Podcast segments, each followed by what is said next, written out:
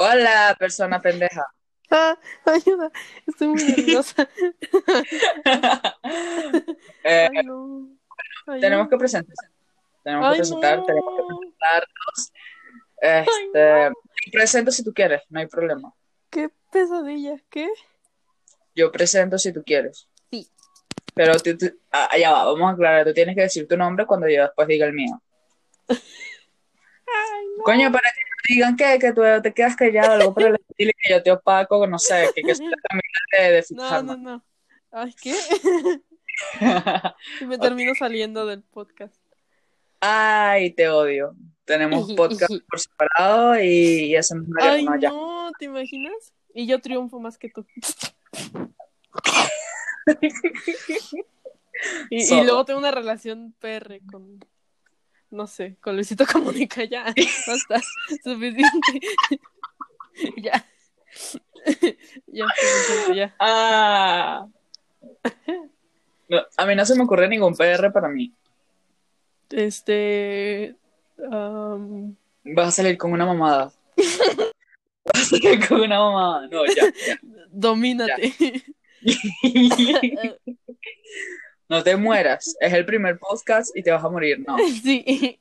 Sí. Ok, este. Este, Primero, este programa se llama Sin Frontera Show porque somos dos personas de distintos países em, que se están uniendo a esta causa y esta cosa significa que estamos aburridas Sí. y que queremos mandar a la gente a la mierda a través de nuestra opinión. Va, va, Eh. va, va. O sea, ¿me vas a decir eso? Yo soy Caro y mi compañera es. Guarro. Miranda. ¡Ah! Pendeja. O ¿Cómo sea, me pero- dañas la introducción de esa manera? No mames. No mames. Es que, a ver, a ver. Pido. Ah, ah, eh, a ver. Hola. Somos este eh, Sin Frontera Show. Y, y, y ¿qué más vas a decir? Ya Eh, dices, bueno. soy caro. o sea, Eh, ella es Miranda. y yo sí. Eh, sí, ella, ella todo lo que yo vaya a decir sobre ella lo va a confirmar. Eh, ¿Qué más? O sea, somos, como dije, dos personas de diferentes países. ¿cierto? No, güey, dos perros. Help.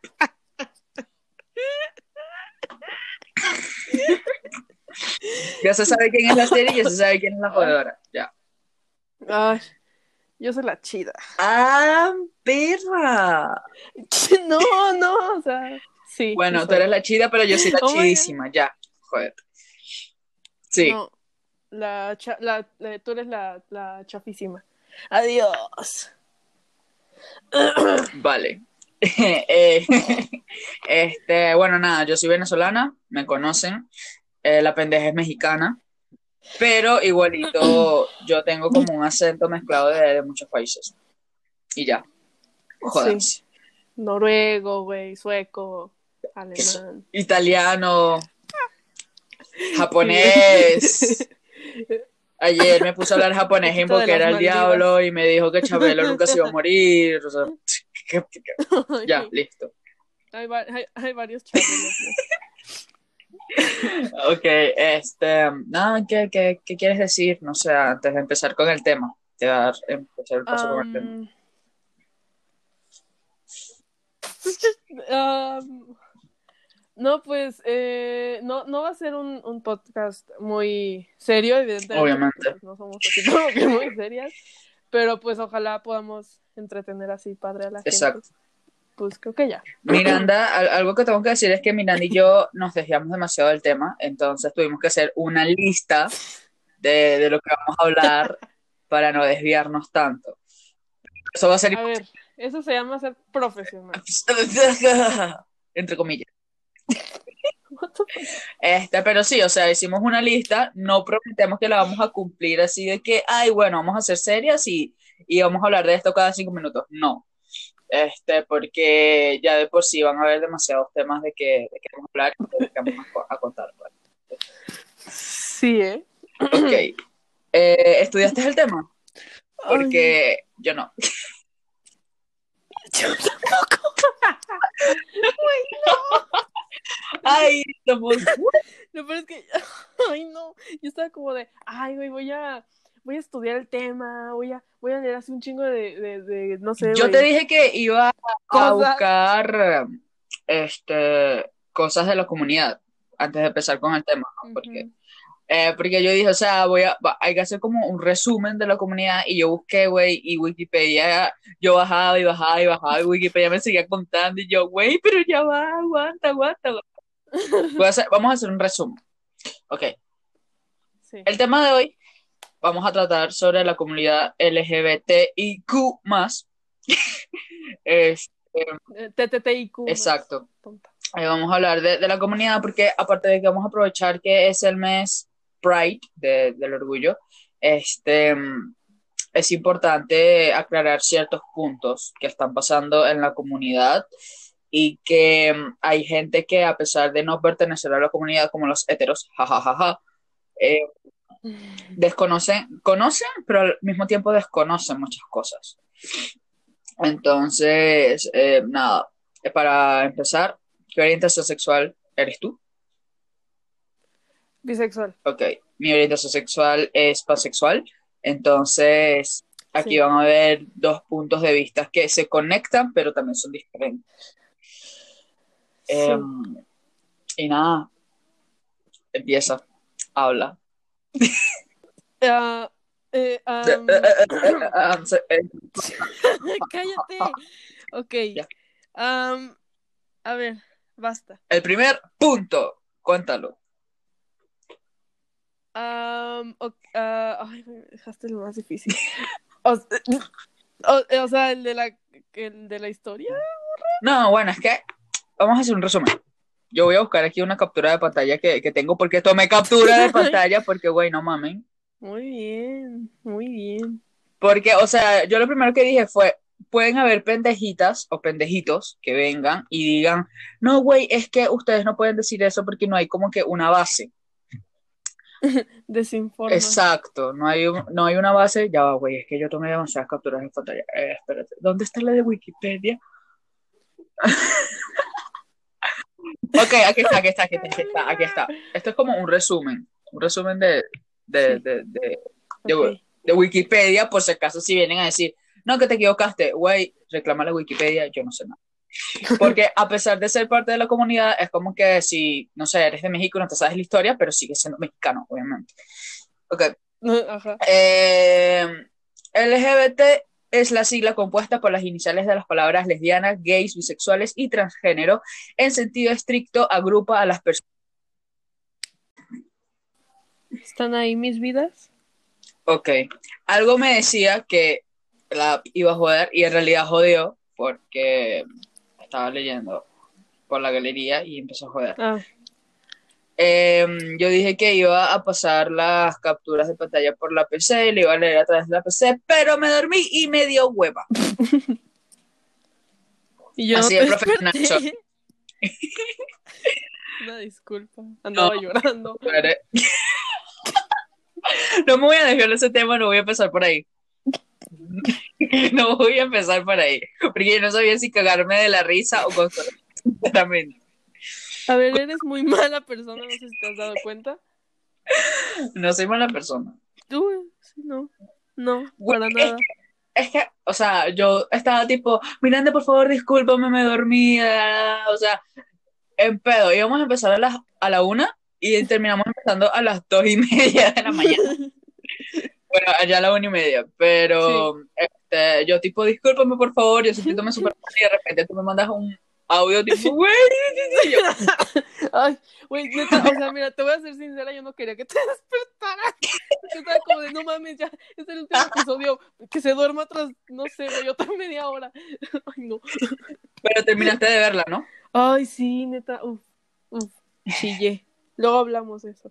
Sí, luego hablamos eh, en otro podcast que tipo de Bueno, pendejadas de sobre mis experiencias. Ay, no. Sobre tus experiencias no sexuales. Una Ah. eh, con Ya, infinito. a ver, ocasión Ya, no me expongas enfrente de todos. O sea, de nuestros, de nuestros dos oyentes, güey. Basta. Porque qué tal que en- en un futuro, güey, de que de que investigan nuestro podcast y, y, escu- y escuchan esta más y dicen, no, güey, las vamos a cancelar. No, te imaginas. Ah, tipo, vamos a cancelar a personas no famosas que no conocemos jamás en nuestra vida y nuestra existencia. Y nadie les hace caso, ni nadie les agarra es lo consejo, ni nada. rico, es lo rico. En este ¿Qué? podcast vamos a ser homofóbicas para que no en el futuro. Mami. ya, perdón. No, pero, o sea, es bueno, es bueno que, que este podcast sea así. Que no sea tipo. de- no. o sea, que haya. Te odio. Que haya dinámica, o sea, que, que todo sea gracioso a pesar de del tema. O sea. Dinámica. Vamos a hacer un giveaway. ok. ¡Ya! Te regalamos un iPhone 11. ¿Qué vas a? No, no mames, no mames. Después no ponen de estafadora. No, no, ni siquiera nos van a cancelar por, por homofóbica, sino por estafadora. Ay, no. Ya, Miranda, por favor, ya, toma, retoma el, retoma el tema. Vamos. ¿Cuándo lo tomamos, güey, para empezar? Cuando empecé a leer la verga esa y de repente me dejé de escuchar. Ya, Pues ahí está, entonces fue tu culpa. Sabes que me distraigo mucho. mero huevo. Ok. Para empezar, la comunidad LGBT, eh, como para generalizarlo y no estar cada rato como que diciendo todas las orientaciones sexuales. En mi caso, yo voy a decir LGBT más, porque ahí se está incluyendo todo. Este es una comunidad que no se ha creado simplemente porque queremos y ya. Es una comunidad que se ha creado y visibilizado porque tenemos que luchar por nuestros derechos y hacer Sí, valer lo supuesto. entonces, este, esto es un- como una guerra, por así decirlo, Sí, con personas que, que incitan a, a que unidos y que verdaderamente sea todo lo contrario a nuestro lema de amor es amor. Para ello es este amor es amor si- siempre y cuando este, tú seas una mujer amando a un hombre y a la viceversa. Este, y nada, bueno, ese es como que el de la comunidad LGBT como, como tal, englobando todo. sí, sí, sí. Este, bueno, inicialmente el movimiento se creó en 1969 en Nueva York. O sea, como que oficialmente, por así decirlo, en los disturbios de Stonewall.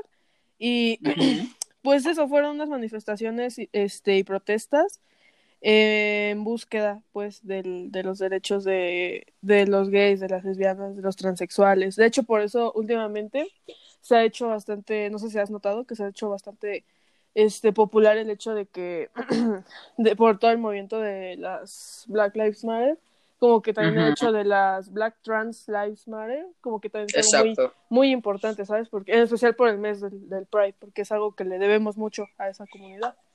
Exacto.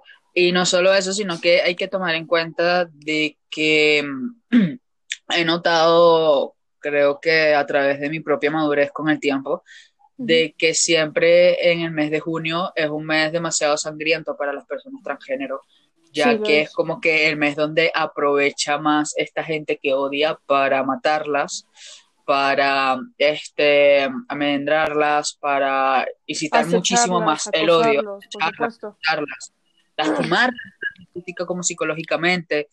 Este, el mes de junio se aprovecha mucho para eso. En vez de ser un pro para la comunidad, ha pasado que es Llega a el ser muy riesgoso.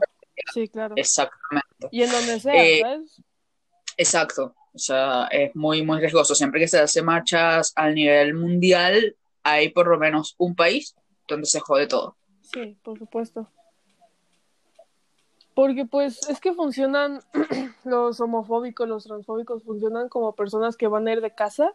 Eh, entonces, evidentemente, si vas a ir a cazar, no sé, eh, cierto tipo de animal, pues sales en, en el periodo en el que están más abundantes, en el que están más, este, no sé, ah, corren más riesgos y ese tipo de cosas, porque pues están más vulnerables, pues.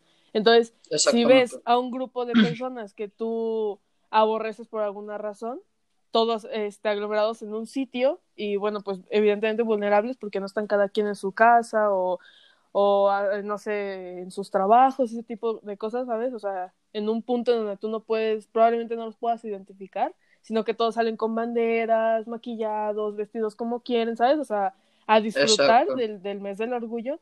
Entonces, evidentemente es más fácil para todo este tipo de acosadores, de personas malas y eso, pues encontrar más fácilmente a sus víctimas y por eso pues eh, muere mucha gente, lamentablemente muere mucha gente en, en, en, el mes del Pride, lo cual pues está de la eh, popó. No diré groserías.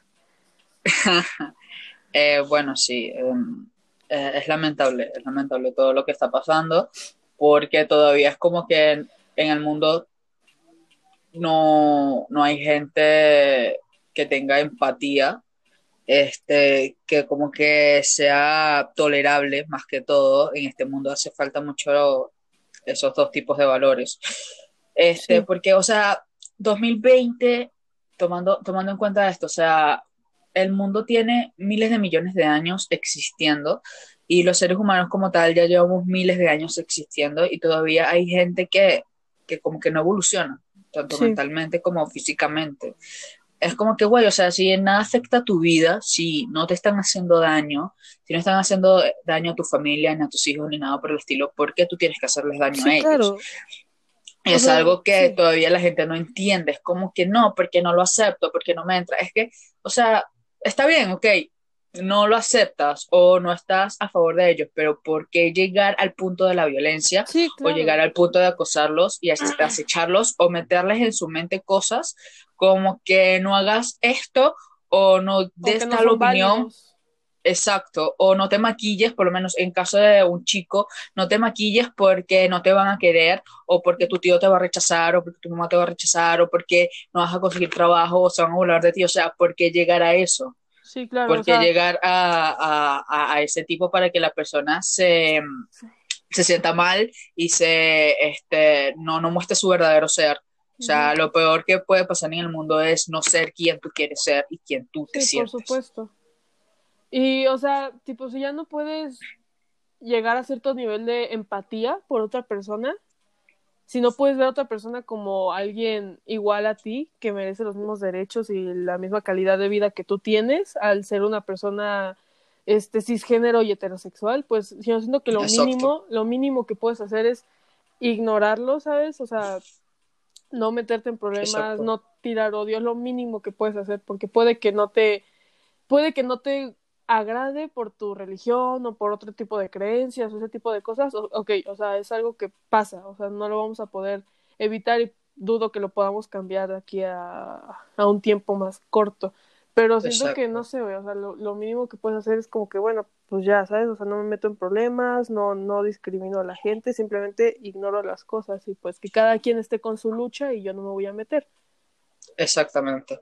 Algo que yo yo he tocado este tema con, con mi familia, este, con, y con otras personas, o sea, con otros amigos y con... Y bueno, vamos a tomar en cuenta que, que también esto se lo dije a mi mamá en su oportunidad cuando, entre comillas, yo salí del closet, porque yo no considero que yo haya salido del closet.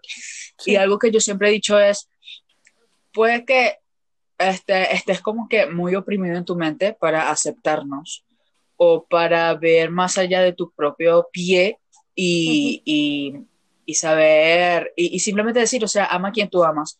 Pero sí. un homofóbico, por así decirlo, o un oprimido o una persona que no nos tolera, la única manera de que cambien es que su hijo, su primo, su tío o un familiar o un amigo súper cercano que crea su hermano salga del closet con esta persona. O sea, es como que o lo empiezas a aceptar, empiezas a abrir tu mente y a quererlo y aceptarlo tal cual es, sí. o simplemente vas a seguir agarrando odio. Sí, eh, claro. Es la única manera de que una persona homofóbica cambie y sienta empatía, porque lamentablemente en este mundo, eh, como dije, carece mucho de este valor uh -huh. y, y simplemente no, no como que ven más allá de su propio piel si te desconocen. Si no te conocen es como que, ah, bueno, güey, muérete.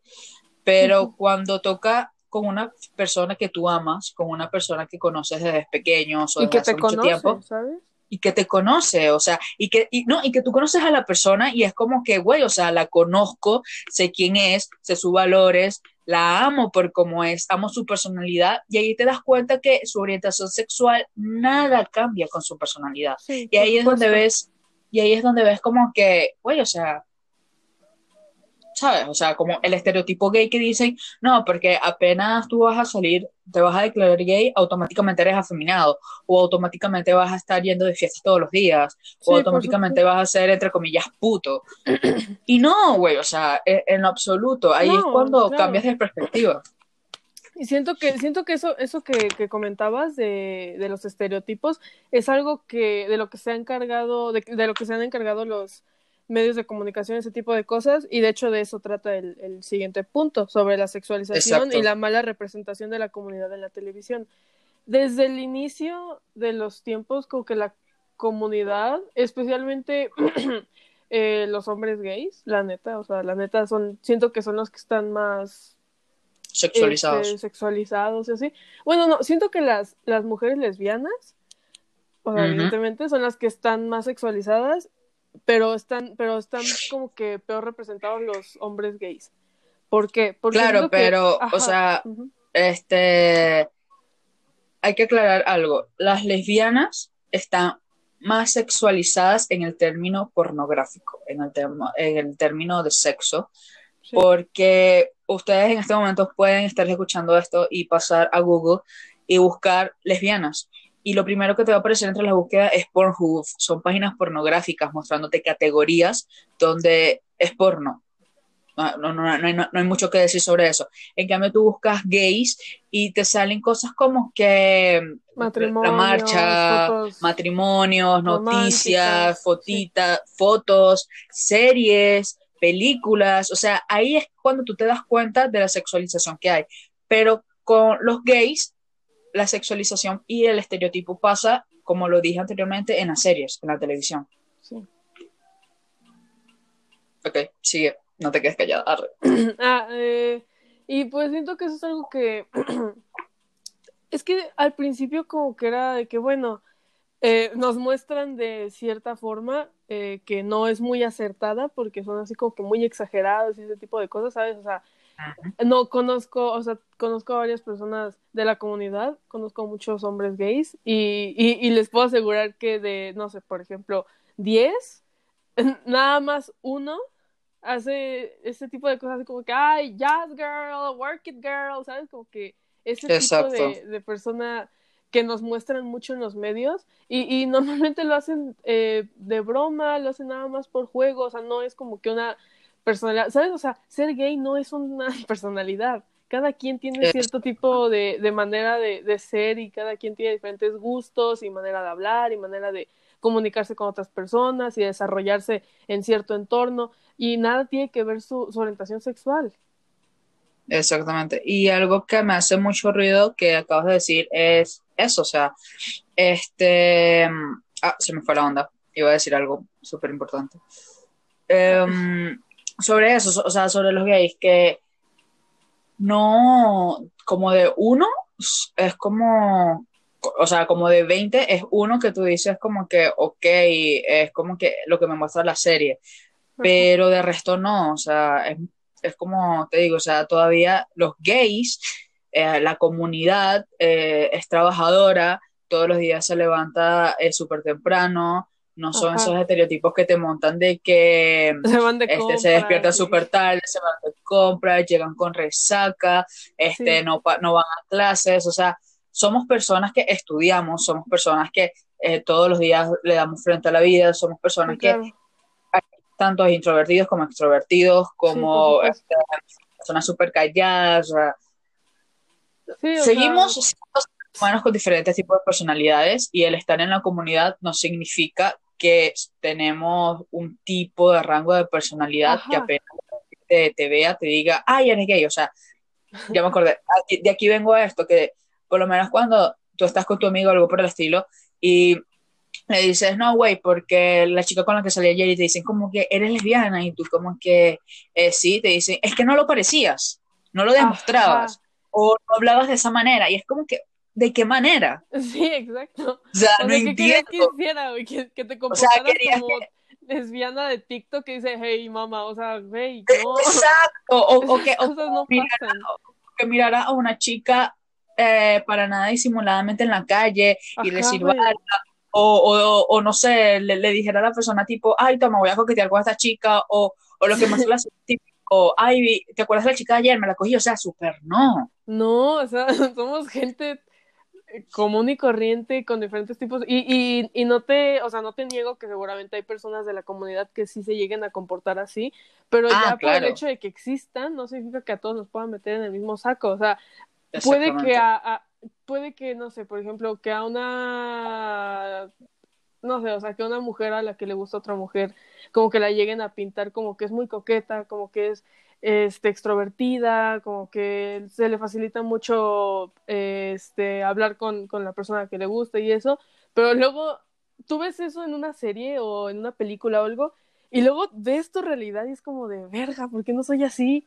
O sea, yo no Por- apenas si puedo hablar con, con, con, con, con mis amigos o algo, no, no puedo mantener contacto visual por mucho tiempo, ¿sabes? Y notas como que esa gran diferencia, pero en cambio ves a los personajes heterosexuales y ves que son tan variados, ves que todos tienen diferentes tipos de personalidades, que ah, este es más tímido, este es más gracioso, este es más estudioso, este es deportista, y ves como que tanta variedad, pero en cambio, lo- pero luego ves de, de, de 15 personajes a uno que es de la comunidad, a uno que podría parecerse a ti, pero tiene el mismo tipo de comportamiento y la misma personalidad que tienen todos los de las demás películas.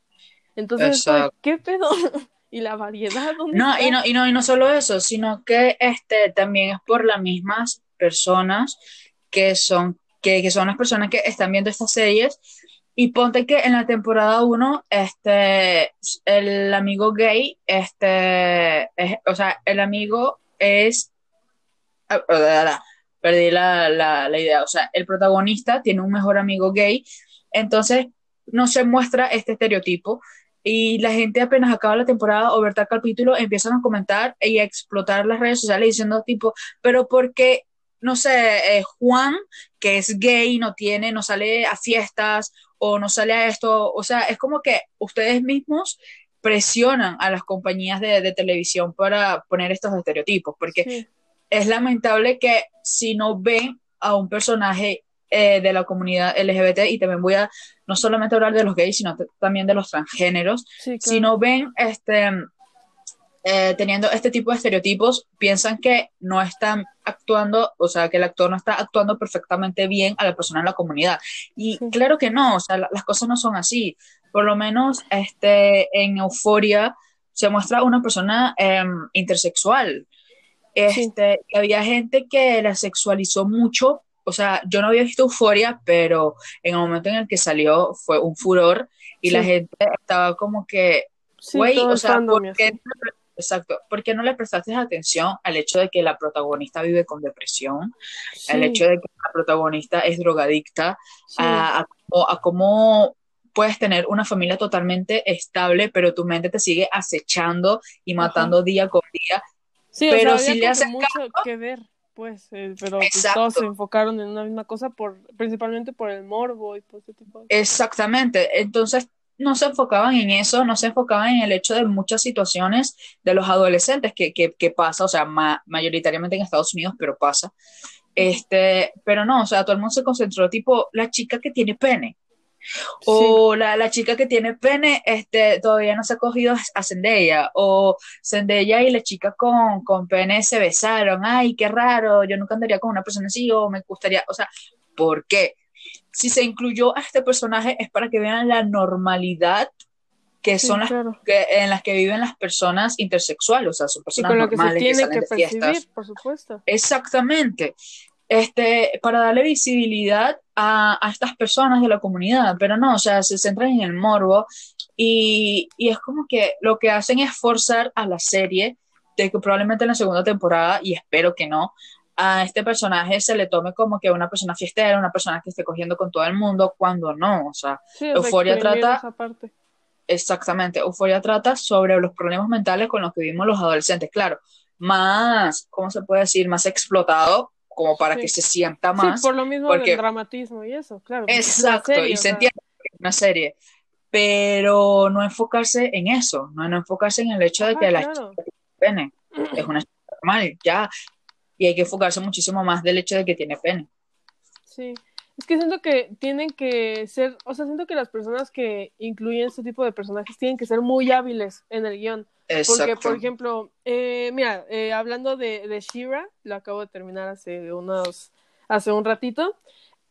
Yo, si te soy sincera, principalmente, yo había visto el, el ship principal, Catradora, entonces yo dije, y yo las vi y dije, ah, pues está cute, ¿no? Y luego dije, eh, eh, me gustaría ver la serie, y ya cuando vi que estaba en Netflix, dije, bueno, pues voy a aprovechar, pero, o sea, yo en ningún momento como que me, me interesé como que en ver otra cosa que no fuera el ship, y lo cual pues tampoco está tan padre, porque pues entré principalmente por el morbo, pero aquí la cosa es que el desarrollo, o sea, la historia no se basa nada más en ellas dos, sino que la historia, o sea, se, obviamente, eh, todo se desarrolla en torno a la protagonista y hay muchísimos Exacto. otros conflictos, hay muchísimo desarrollo de cada uno de los personajes, está muy amplio, hay, hay, hay muchísima variedad, o sea, con decirte que hay un personaje que es no binario, hay muchísima variedad, güey, y todo está como que tan normalizado porque hay otras parejas este, homosexuales, hay otra gente que tiene crushes en personas de su mismo sexo, entonces como que lo normalizaron tanto, pero a la vez hicieron un guion tan bueno que ya en cierto punto de la serie mi principal como que, o sea, lo que más quería ver no era el ship, sino que era ver qué pasaba con los personajes, cómo se iba desarrollando la historia, qué iba a pasar con el antagonista, ¿sabes? Entonces siento que Claro. tienes que ser muy hábil y, y el guion, al menos yo eh, honestamente siento que fue un muy buen guion, además de que los personajes estuvieron muy bien creados y hasta, güey, la música, el, el estilo de animación, todo, o sea, eso hace que, que, que algún producto, aunque tenga este, este tipo de cosas que pueden atraer el morbo, no se quede la gente nada más por el morbo, sino porque tiene buena calidad. Entonces, si en Euforia luego eh, deciden de que no, pues vamos a basarnos nada más por el morbo para que la gente nada más se interese en la serie, no por la calidad de los actores, por la calidad del guion, por, por la historia, por ese tipo de cosas, por la, por la fotografía incluso, sino que nada se, se o sea, lo quieran ver por, por, por la como que pareja principal. Y pues eso está horrible, Exacto. ¿sabes? Porque le está restando también mucha importancia a los otros problemas de otros personajes que también podrás interesarte y pues estaría padre porque pues tocan diferentes temas. Exactamente. Y es algo que no solamente pasa en, en una serie, sino que pasan en muchas. Y por eso, y, y claro, o sea, tomando en cuenta de que la comunidad está enojada por eso, y yo también estoy enojada, yo soy parte de la comunidad y estoy enojada porque es como que normalicen y quiten los estereotipos de la comunidad LGBT Sí. eh, es algo que tiene que pasar ya, porque, eh, ok, se entienden que quieres hacer como que una diferencia entre personajes, pero no tampoco tan drásticamente, Sí, claro. porque así como que, o sea, se entiende que eres una persona hetero, por lo menos metiendo a los guionistas, que eres una persona hetero y que no puedes ver más allá de la comunidad porque, sabes, no es tu orientación sexual pero o, si vas a, a- a meter o a incluir a un personaje de la comunidad, deberías asociar- aso- a- asesorarte mejor. Sí, Este, claro.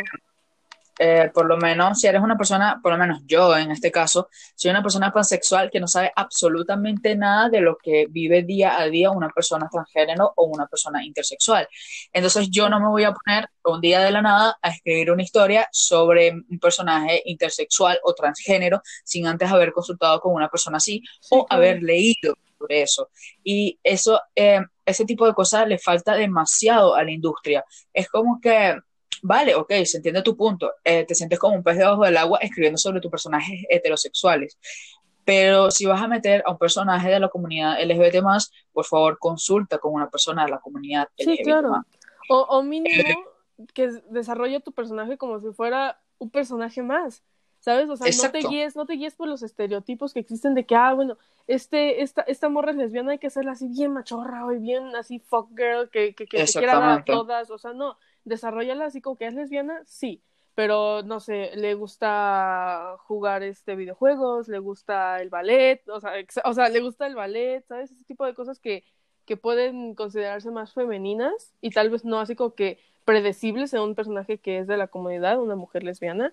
Pero pues, güey, déjala ser femenina, déjala que tenga amigas y que sus amigas no como que presenten ningún inconveniente ni le digan como que comentarios de que, ay, güey, este, no sé, te parezca atractiva, ese tipo de cosas, o sea, simplemente es un personaje más y si lo quieres desarrollar, si, quieres, si quieres que sea una parte importante de tu historia, pues hazlo bien, ¿sabes? O sea, no, no, no, como, como dije este, en el principio, ser parte de la comunidad no es una personalidad, no es una así como que ah, este yo soy muy tímido, este soy Porque soy bisexual, ajá, soy, soy tímido, soy bisexual, me gustan los peces, o sea, no, o sea, eso es aparte, o sea, no creo que la gente vaya por ahí de que ay, güey, soy muy extrovertido, este soy heterosexual, o sea, soy disgénero, o sea, pues no. Así como claro, o sea, tampoco, tampoco te dice como que no muestres tu sexualidad, porque aquí hay tres puntos claves que, que um, tienen que ver, pero al mismo tiempo están como que separados y eh, eso también como que vamos con el, el otro punto. El primero es que quiero hablar de la serie One Day, One Day at a Time, porque es una serie que muestra a persona, a una chica que, que es lesbiana, pero es como que en toda la serie se, se enfoca en ella nada más como en tres capítulos sobre su, sobre su vida amorosa. Pero de resto es como que es una chica que es muy estudiosa, es una chica feminista que lucha por los derechos de la mujer, es una chica que, este, a pesar de, también tiene problemas con su papá, porque salió del closet con su papá porque y su papá mandó a la verga eh, en, su propia, en su propia fiesta de 15 años. O sea, se muestra perfectamente cómo una persona de la comunidad también tiene que afrontar con, problemas mentales, con problemas mentales, con problemas este, de aceptación entre la propia sociedad que no tengan que ver eh, con la comunidad, porque esta chica es feminista y por ser feminista en Estados Unidos este, se burlan de ti.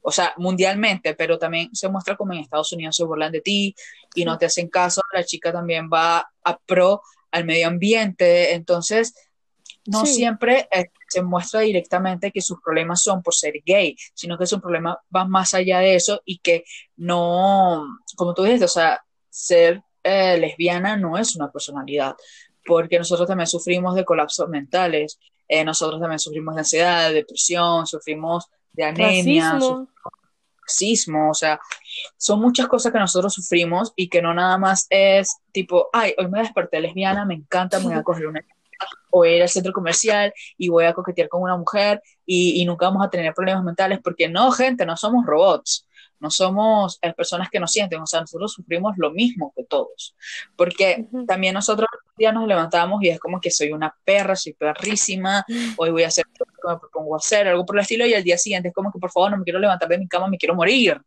Sí, o sea... Y eso es algo que la gente tiene que normalizar y ver. Otro, un punto bueno, sí, ya, ya, ya uní, ajá, este, punto. Con otro punto es que también hay una serie, lamentablemente no la he visto, pero está en HBO, es una serie este, que incluye también, uh, es como que, vamos a decir que las series normalmente en Netflix eh, son como 20 personas heterosexuales y una es gay. Eh, y en esta serie no, en esta serie son como que 20 personas de la comunidad LGBT más. Y digo la comunidad porque hay gays, hay lesbianas, hay transgéneros, hay intersexuales, hay gente eh, no binaria que, esto es algo que, es importante también de recalcar. Y hay como que una persona nada más hetero que aparece como que en un capítulo. Y algo que hablo de esta serie porque algo que me emociona es que vi como que el trascámara de, de, de, cuando se está grabando y lo primero que la directora dijo fue yo quería guionistas que fueran de la comunidad porque si yo metía personas que eran heterosexuales se iba a, a explotar mucho los estereotipos de lo que no somos entonces decidí buscar guionistas intersexuales, eh, queers, también hay queers, este, que retraten perfectamente la vida día a día de, nosotros como comunidad. Algo realista.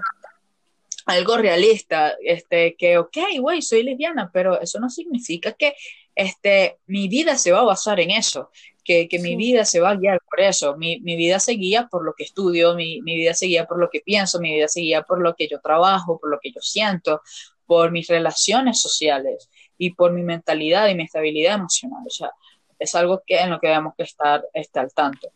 Algo importante que tú mencionaste este, es que esto, o sea, de decir que no somos una personalidad, pero que también no, no nos vamos a oprimir a, a, a, decir quién, quién, quién, nos gusta, no decir que nos gusta tal persona o algo por el estilo. Lo podemos mostrar como se nos pegue y no, se nos venga en gana, pero tampoco que estereotizarnos, por, por decirlo. Y aquí es donde, donde cabe eh, el siguiente punto, que el punto que Miranda y yo hemos estado hablando mucho tiempo, es el hecho de que como los padres, eh, al ver un comportamiento este, de una orientación sexual que no sea la heterosexual, oprimen a su hijo.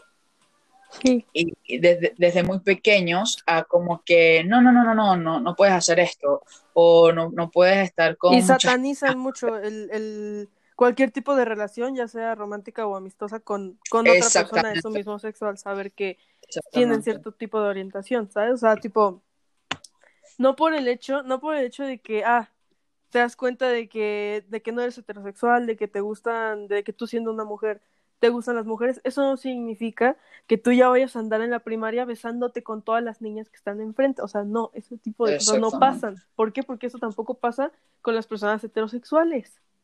Entonces, ¿por qué tendría que ser distinto? O sea, es que lamentablemente tienes que, mira, tienes que tener mucho cuidado con qué tipo de, de palabras utilizas a la hora de, de, de tener un pensamiento o de crear un argumento o algo así, porque puedes llegar a confundir cosas. O sea, una orientación sexual no necesariamente tiene por qué ser ya inmediatamente algo relacionado con el sexo. O sea, no necesariamente, o sea, yo este soy bisexual y no he tenido sexo nunca, güey, no he tenido, he tenido muy pocas experiencias de ese tipo, o sea, a lo mucho me he besado con gente y ya, o sea, eso no significa que, ah, ya por, por ser bisexual ya soy bien promiscua, o sea, no, ese tipo de cosas no pasan, porque pues somos humanos sensatos que nos gusta tener de que otros hobbies que no son a huevo coger, o sea, ¿sabes? Hacemos otras cosas, gracias.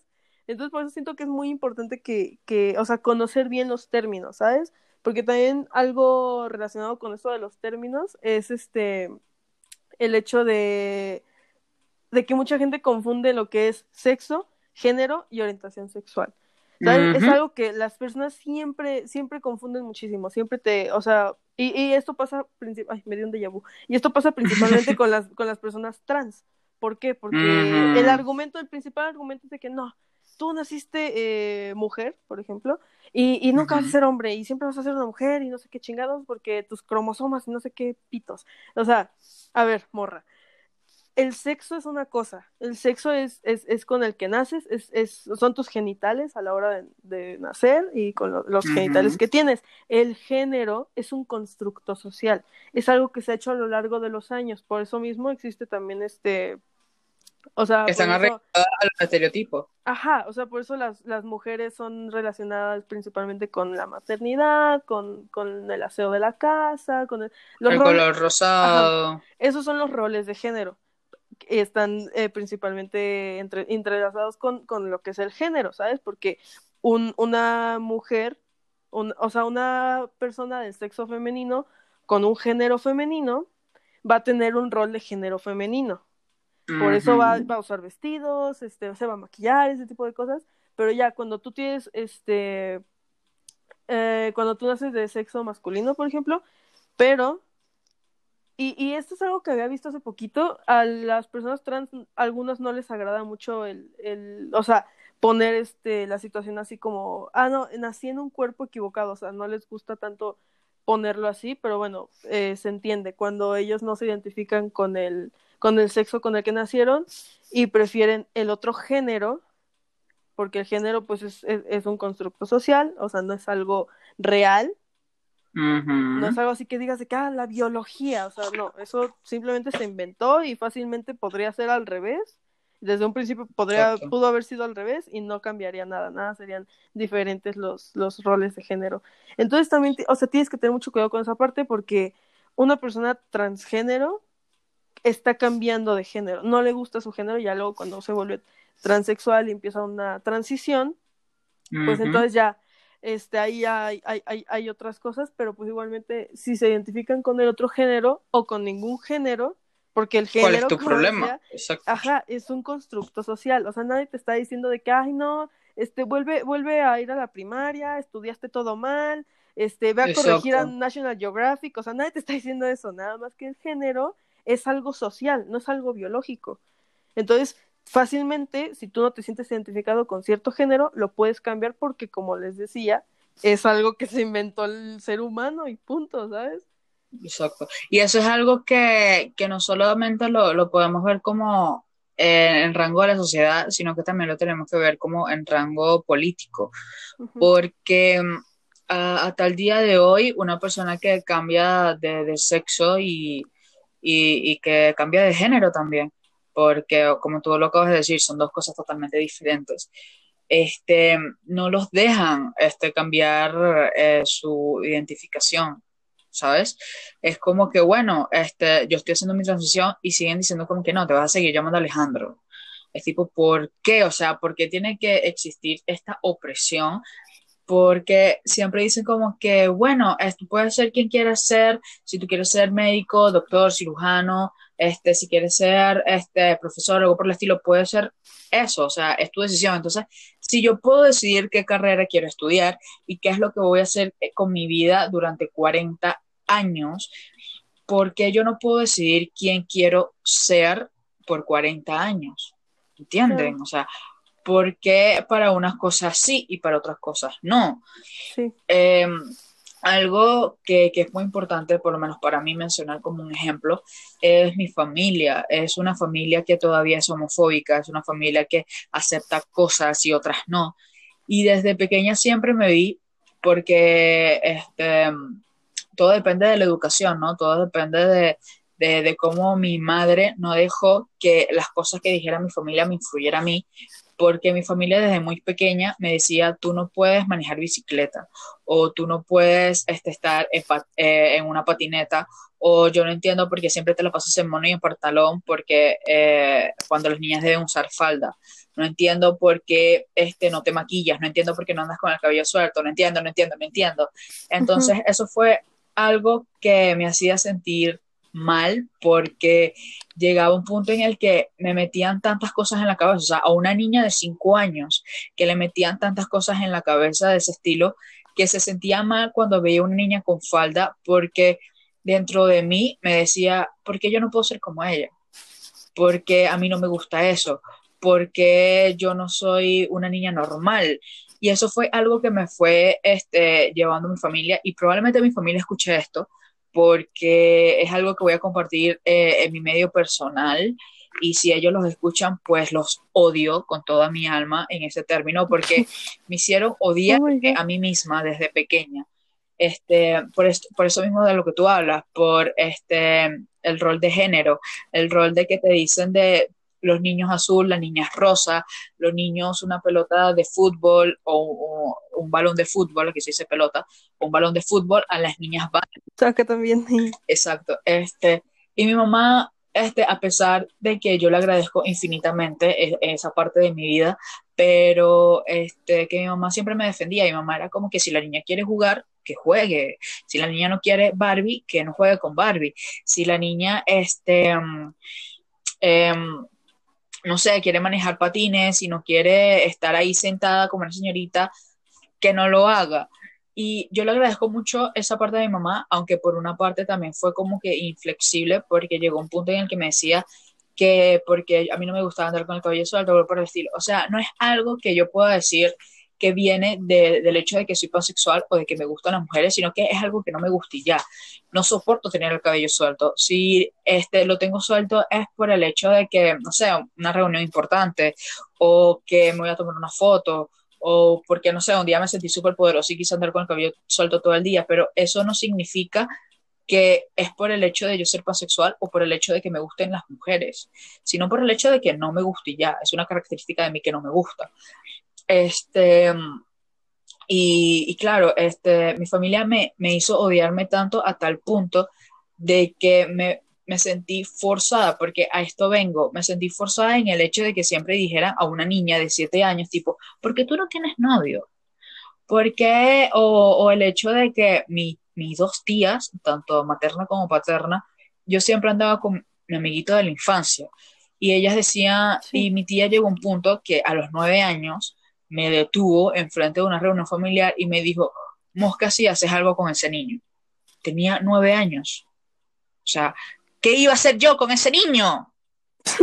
Entonces, Es que también es por el hecho de que estamos en una sociedad así como que heteronormativa. Entonces tú al ver una, una, una relación amistosa entre un hombre y una mujer, aunque sean niños, tú ya asumes que puede haber algo más ahí. exacto. ¿Sabes? Es- En cambio, si ves a dos amiguitas de nueve años, pues es muy poco probable que digas, ay, han de ser novias. y resulta que esas amiguitas cuando cumple que- 15 años se meten dedos. ¡Woo! O sea, es- es- eso siempre pasa, eso siempre pasa porque, como te digo, o sea, eh, algo que, que yo vengo diciendo, capaz esta tía no lo escuche, pero a mis primas sí las van a escuchar. Y es el hecho de que siempre me decían que este, vas a estar con ese niño y eso, y era tanta la presión de, de las dos familias, ta- bueno, de las tres familias, tanto mi paterna como materna, como la familia de él, Ay, Dios mío, ya los iban a casar. Güey, era, era algo como que, ay, pero ¿por qué no andan? ¿Por qué no andan? ¿Por qué no andan? Tanto así que yo con el dolor de mi corazón, porque me gustaba una niña, era como que, güey, ¿no quieres ser mi novio?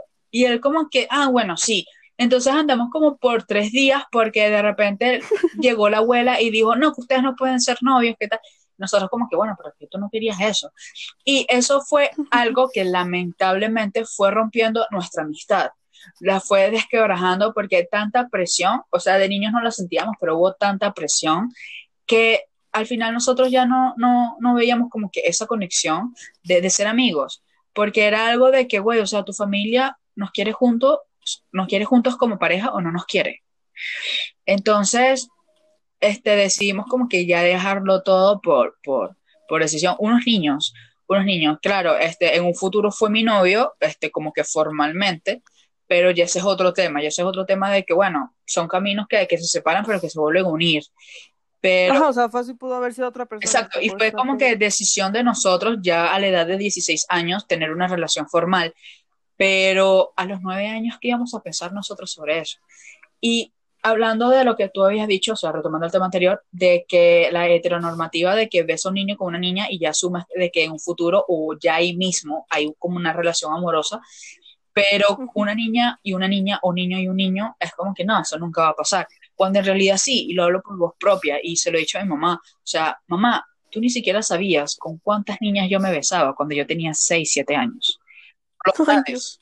Y yo sí lo sé, porque, o sea, era algo de que me besaba con las niñas que yo quería, con la gente que yo quería. Y mamá siempre como que, ah, bueno, estás jugando a las Barbie. Y no, gente, o sea, aquí a, a la, a, con las personas con las que me tenías que cuidar, no me cuidabas. ¿Entiendes? Y esto siempre pasa con los niños. eh, o cuando, pasando ya en este término de que ven a un niño jugando con una Barbie o con un osito de peluche, de una se lo quitan. De una se lo quitan Sí. porque dice, no, eso es de tu primita con eso eh, tú tienes que jugar con un balón o algo por el estilo. Y es algo que está pasando en mi familia actualmente, ya que eh, me recuerdo que mi tía y mi primito vinieron, mi primito tiene tres añitos, y mi primito, este, claro, yo tengo una sobrina y mi sobrina ya es súper grande y todos esos juguetes ya quedaron como que olvidados porque, ajá, tecnología mata cualquier cosa. Y este, mi primito de tres años, claro, a él todavía le interesan estos juegos y él ve Sí. este, la canasta y él ve una muñeca, ve, ve dos muñecas y él apenas ve las dos muñecas, a él le brillan los ojitos y él agarra las dos muñecas y me dice, voy a ser papá. Y yo, perfecto, ser papá, la vas a ropar, algo por el estilo. Y el tipo, sí, sí, sí. Y había un carrito que él agarraba, se montaba en el carrito y montaba las dos muñecas con él y empezaba como que a manejar. Y mi tía cuando se dio cuenta dio un grito, que yo me quedé así como que, pero ¿por qué gritas?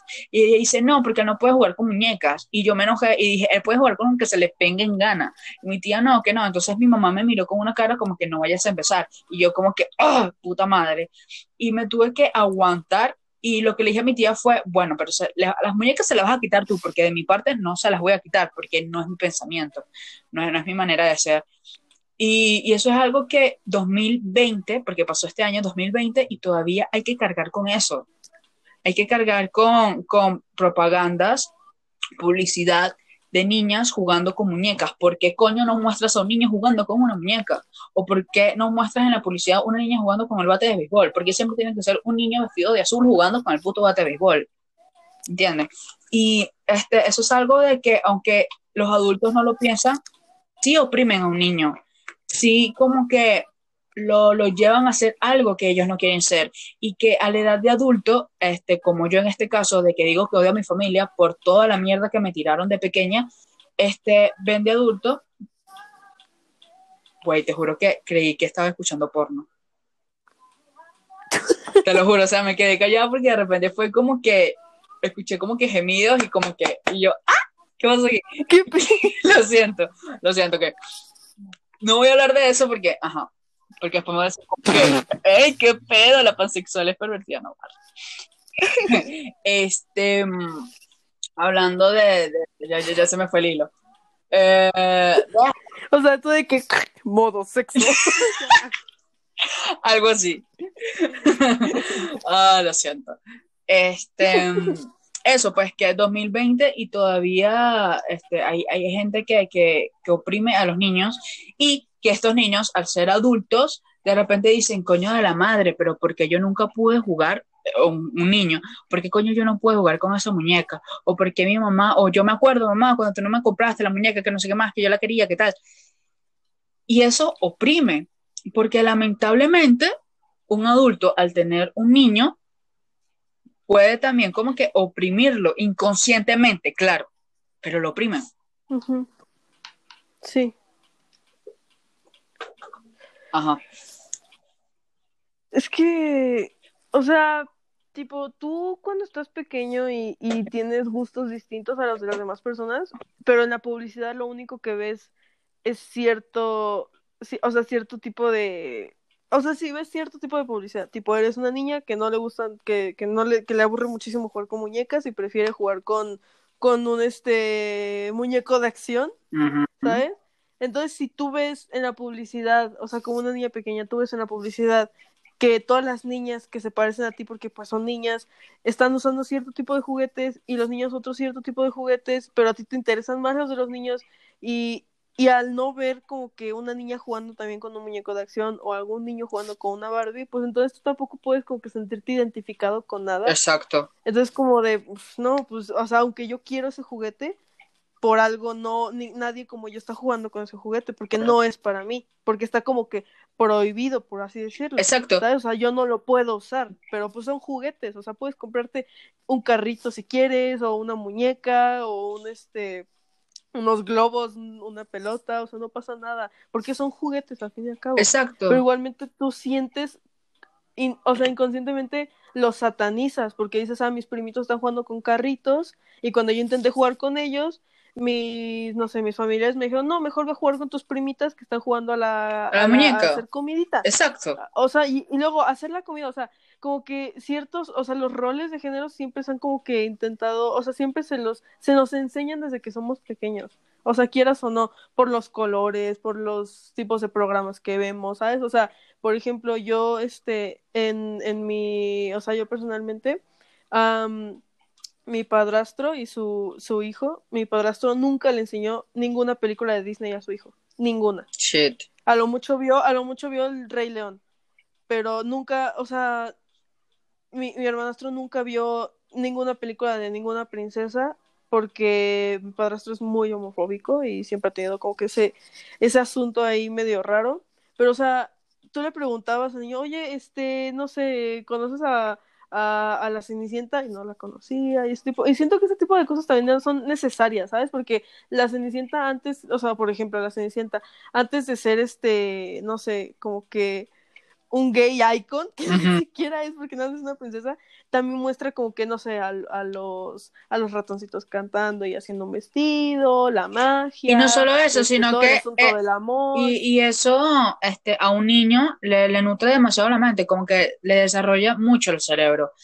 Y, y es lamentable porque de, de aquí viene todo de que le oprimen tanto al niño que cuando el niño pisa la puerta, después dice, porque él se ha descontrolado tanto o porque él se comporta de esta manera o no entiendo, yo no le di todo para que él se comportara de esta manera. Weón, Sí, claro. Ok, le diste todo lo material, pero algo importante que no les diste al niño es diversidad. Los niños necesitan di- diversidad para movilizarse y es algo que yo le he dicho a mi mamá y le he dicho a mi familia muchas veces, o sea, no seas, no, o sea, si eres una persona que no eres mente abierta, que no, este, ¿cómo se dice?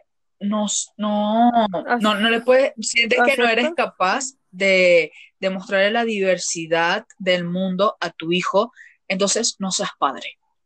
No seas padre porque vas a seguir repitiendo el mismo patrón y el mundo se va a seguir yendo a la mierda. Porque vas a oprimir tanto a tu hijo que, como dije, o sea, tu hijo va a pisar la pubertad y no va a saber con qué identificarse. Entonces va a andar Exacto. de aquí allá buscando. Y de aquí es donde salen, lo, entre comillas, los adolescentes problemáticos que dicen, no, es que un día él está fumando mota, no, que él dejó la mota y se fue este, a, a tomar alcohol, o no, que él de repente él estaba con todos sus compañeritos que son los estudiosos y dejó de irse para eso para ser punk. O dejó de ser punk para ser otaku. O sea, güey, es tu culpa. Es tu culpa O incluso, ajá. Sí, o incluso adolescentes que de hecho son parte de la comunidad, pero tienen homofobia internalizada y no, no lo quieren aceptar. ¿Y esto cómo lo reflejan? Con, con, con, con, con, con muestras de homofobia hacia otras personas que sí aceptan su manera de ser y que sí son felices con su manera de ser porque nunca se les enseñó que era malo o porque ellos por su cuenta aprendieron que no era algo malo. Entonces ellos al ver a otras personas que son como ellos pero que sí lo aceptan y que no se sientan avergonzados, pues entonces su manera de, de como que, no sé, de tomar esto es siendo homofóbicos con estas personas, discriminándolas, ese tipo de cosas. Dentro de su propia comunidad. Entonces, sí, y, y, y es que siento que, o sea, lo que tú decías de que tienes que, no puedes privar a un niño de, de que conozca qué es el, el mundo real, o sea, tal vez no se lo des todo así como que de madrazo. De, que, "Ay, Obviamente. Te voy a poner, te voy a poner videos de balaceras y de gente violando Te tres voy a no, y que- sea, güey, espérate, te voy a poner people kicks. Porque tienes que Ajá, o sea, saber. no. No, güey. Sí, o sea, no, pero tampoco puedes privarlos del mundo real, no los puedes dejar en una burbuja toda su infancia, porque cuando esta burbuja reviente y él pise el mundo real, Exacto. tú no sabes cómo puede reaccionar, porque van a ser demasiadas cosas al mismo tiempo, muchísima información, eh, no, no van a saber cómo reaccionar a tantas cosas, porque imagínate que tú educas a un niño y ya cuando cumple 15 años y tiene un celular descubre que existen las personas trans, que existen las personas gays, las lesbianas, que, que no sé, que, que existen incluso personas que son así como que, que están en, un- en cierto grupo social, por ejemplo, pon tu, ah, un ejemplo, acá en México, en una zona en donde hay, hay muchos mexicanos de tez clara y hay muy pocos morenos, y si, si siempre lo tienes en una burbuja y luego sale, sale al mundo real y dice, y, y nota que hay gente Güey, se quedan como, güey, güey, güey, se quedan como, se quedan como el sticker de, uy, quieto. ¿Qué, qué- qué Sí, está pasando aquí, güey? Espérate. que, de que morro, ¿qué es este tutti frutti que, que acabo de descubrir? O sea, entonces, Exacto. o sea, y es evidente que, que, que pueden reaccionar de una manera muy mala, muy buena, por ejemplo. Por ejemplo, yo estudié, o sea, en mi, yo, yo fui al kinder, a un kinder mixto, ¿no? Había niños y niñas. Yo ahí tuve a mi primer mejor amigo, a mis primeras amigas y eso, ¿no? Normal. Pero luego me pasé a una primaria de puras mujeres. Claro. Eh, no era, no era de monjas, pero bueno, igual era, era, Era de niñas. religiosa y pues, ajá, era de niñas. Y de hecho encontré ahí este un reglamento que teníamos para así como que un, o sea, era como que, como que terminando las clases íbamos a otro sitio en donde nos enseñaban muchas cosas de mujeres, entre comillas, porque nos, o sea, les juro que nos enseñaban cómo cocinar, cómo barrer, o Qué sea, de esos er- eran como cursos. Ah, pero me Y imagino que si le tienen que dar así. clases a un hombre o algo por el estilo, dicen, acuéstate y tírate pedos. Y dile, y, dile a tu, y dile a tu mujer que te acerque una cerveza mientras tú ves el juego de fútbol americano. O sea, ugh. Ajá, o sea, como que nos, nos educaban a los roles de género, pero bueno, ese es, ese es otro tema, ¿no? Entonces yo estuve ahí toda mi primaria y aparte como éramos muy pocas alumnas, o sea, yo los seis años de primaria los viví prácticamente con las mismas 16 personas, o sea, crecí con estas personas. Nunca conocíamos a más gente, no nos, no nos permitían, de hecho, este, el contacto con los otros niños de la, de la primaria, de puros niños, o sea, veíamos a los otros niños a través de una reja, o sea, estaba rarísimo, ¿sabes? Era, se sentía como un campo de concentración, los hombres de un lado de una reja y las mujeres de otro lado de otra reja y no podían tener contacto, estaba rarísimo.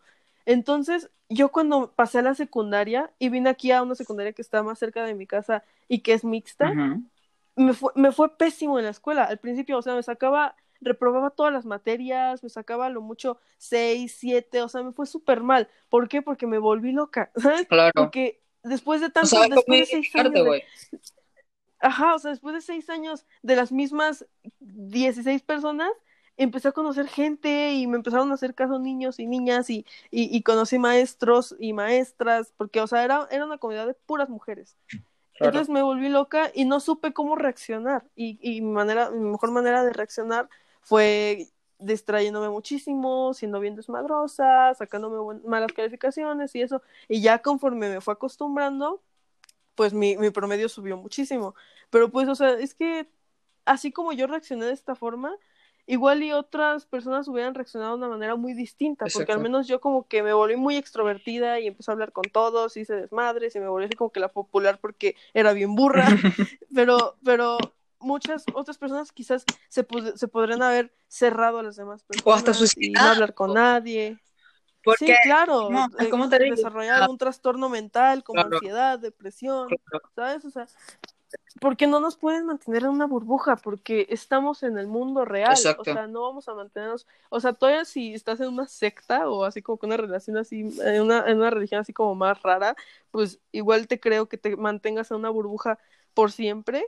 Claro. Así como que en una iglesia ortodoxa, una madre así, pero, pero ya en el mundo real, cuando tú ya termines tu carrera, porque pon tú, imagínate que te quedas en una burbuja hasta que terminas tu carrera y después te empujan, así como que te ponchan la burbuja y te empujan por las escaleras. De buscar trabajo. Al mundo real, ajá. Entonces, o sea, ¿qué haces? Porque no una persona que convive con muy pocas personas y que, y que está siempre en una burbuja, pues obviamente no se va a poder desarrollar tan fácilmente como alguien que, que, es muy extrovertido o incluso que es introvertido, pero que sabe hablar con las personas. Entonces, ¿quién es más probable, aunque tú tengas una buena calificación y todo, que hayas terminado con un buen promedio, quién es más probable que consiga un trabajo en relaciones públicas, por ejemplo?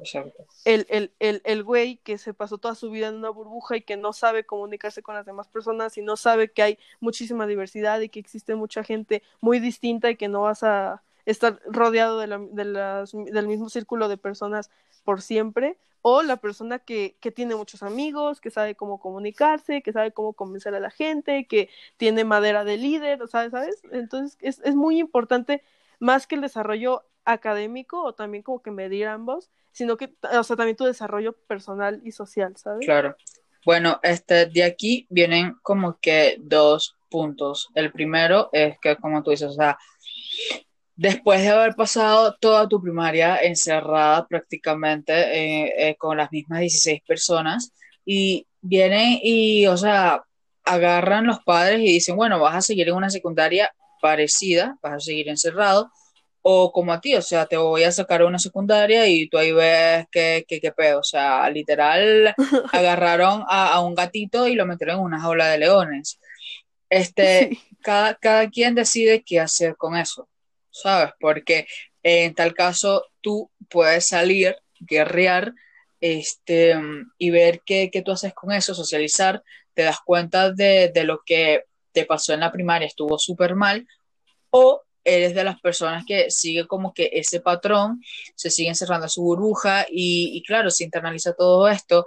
Y de ahí es que viene que la homofobia eh, a nivel mundial está demasiado normalizada y el racismo igual, porque son personas que su familia las ha mantenido toda su vida en una burbuja y que al salir en el mundo simplemente e insultar a, una persona afrodescendiente lo ven súper normal, o ver a, a, una persona de la comunidad LGBT y burlarse de eso lo ven súper normal también. Sí, o sea, es algo que se aprende, no es algo con lo que se nazca. O sea, o sea, no, no naces siendo homofóbico, no naces siendo racista, sino que es algo que de una u otra forma aprendes y ves de tus padres, de tus tíos, de tus amigos, ¿sabes? Exacto. Este, y bueno, eh, eh, todo eso viene del producto de, de la cancelación y de muchos artistas como que repitiendo las mismas palabras, porque es algo de que lo repiten siempre, tipo, disculpen, lo que pasa es que este, siempre normalicé ese tipo de conducta. O, eh, o, toda mi vida tuve esa conducta y después de cierto tiempo me di cuenta que estaba mal. Y claro, la gente como nosotros es como que, güey, eh, bueno, la, la, primera vez que, que empezaron con esta cancelación masiva, este, yo, o sea, lo vi tipo, güey, o sea, qué pendejo, ¿cómo vas a decir eso? ¿Cómo vas a decir que toda tu vida estuviste, este, como que normalizando eso? Y claro, ya a medida que uno crece, este, se va dando cuenta que es súper verdad, que, sí, claro. que si todo el tiempo te dicen, bueno, este, no sé, vestir este de azul está súper, súper mal. Y de repente ves a una persona vestida de azul cuando te sacan a la vida real y dicen, no, güey, pero ¿por qué te estás vistiendo de azul? Es súper mal. Y la gente como que, güey, Sí, pero el claro. azul siempre ha existido.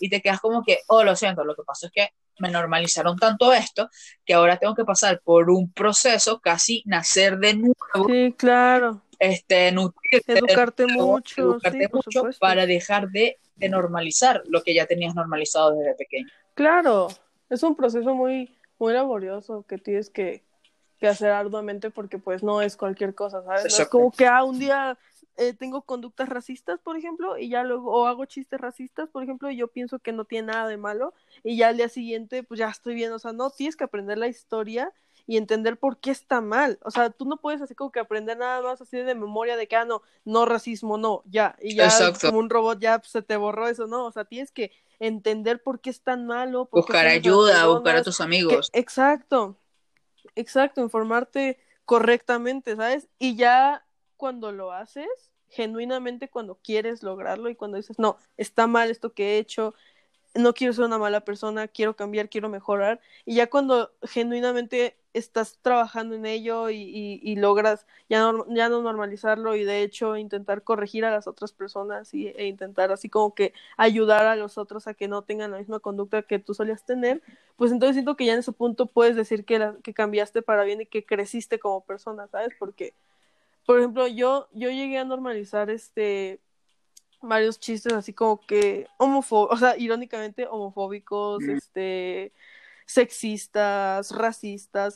Eh, xenófobos, ¿sabes? Ese tipo de cosas Claro. porque en mi casa era algo que se daba mucho, porque pues son diferentes culturas y tenemos que entender que cierto tipo de cultura pues es, es más propenso, pues, porque la cultura mexicana es, es muy racista incluso con, con su propio pueblo, con las personas indígenas, somos neta la cultura mexicana es muy muy fea en ese aspecto porque a pesar de que como que nosotros nos basamos mucho en el humor y somos famosos por ello igual como que aprovechamos ese humor para hacer este homofóbicos sexistas ese tipo de cosas.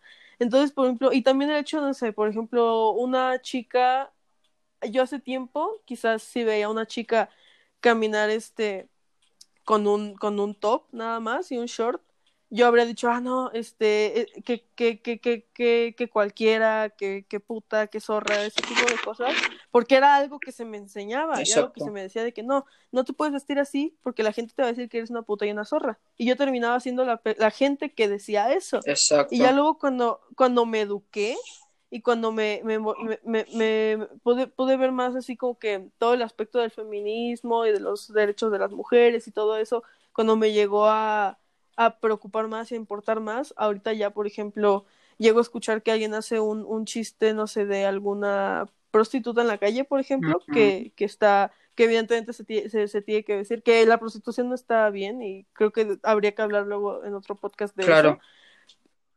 Pero bueno, igualmente cuando la veo vestida o algo así, ya no hago ningún tipo de comentario ni me río de los chistes que llegan a hacer de que, ay, este, mírala, no sé qué, o sea, señalando como que su apariencia y eso, y eso con una prostituta o con cualquier otro tipo de chica que esté usando cualquier prenda de ropa o incluso con un, con una persona homosexual, con algún hombre gay, por ejemplo, que esté maquillado o algo así.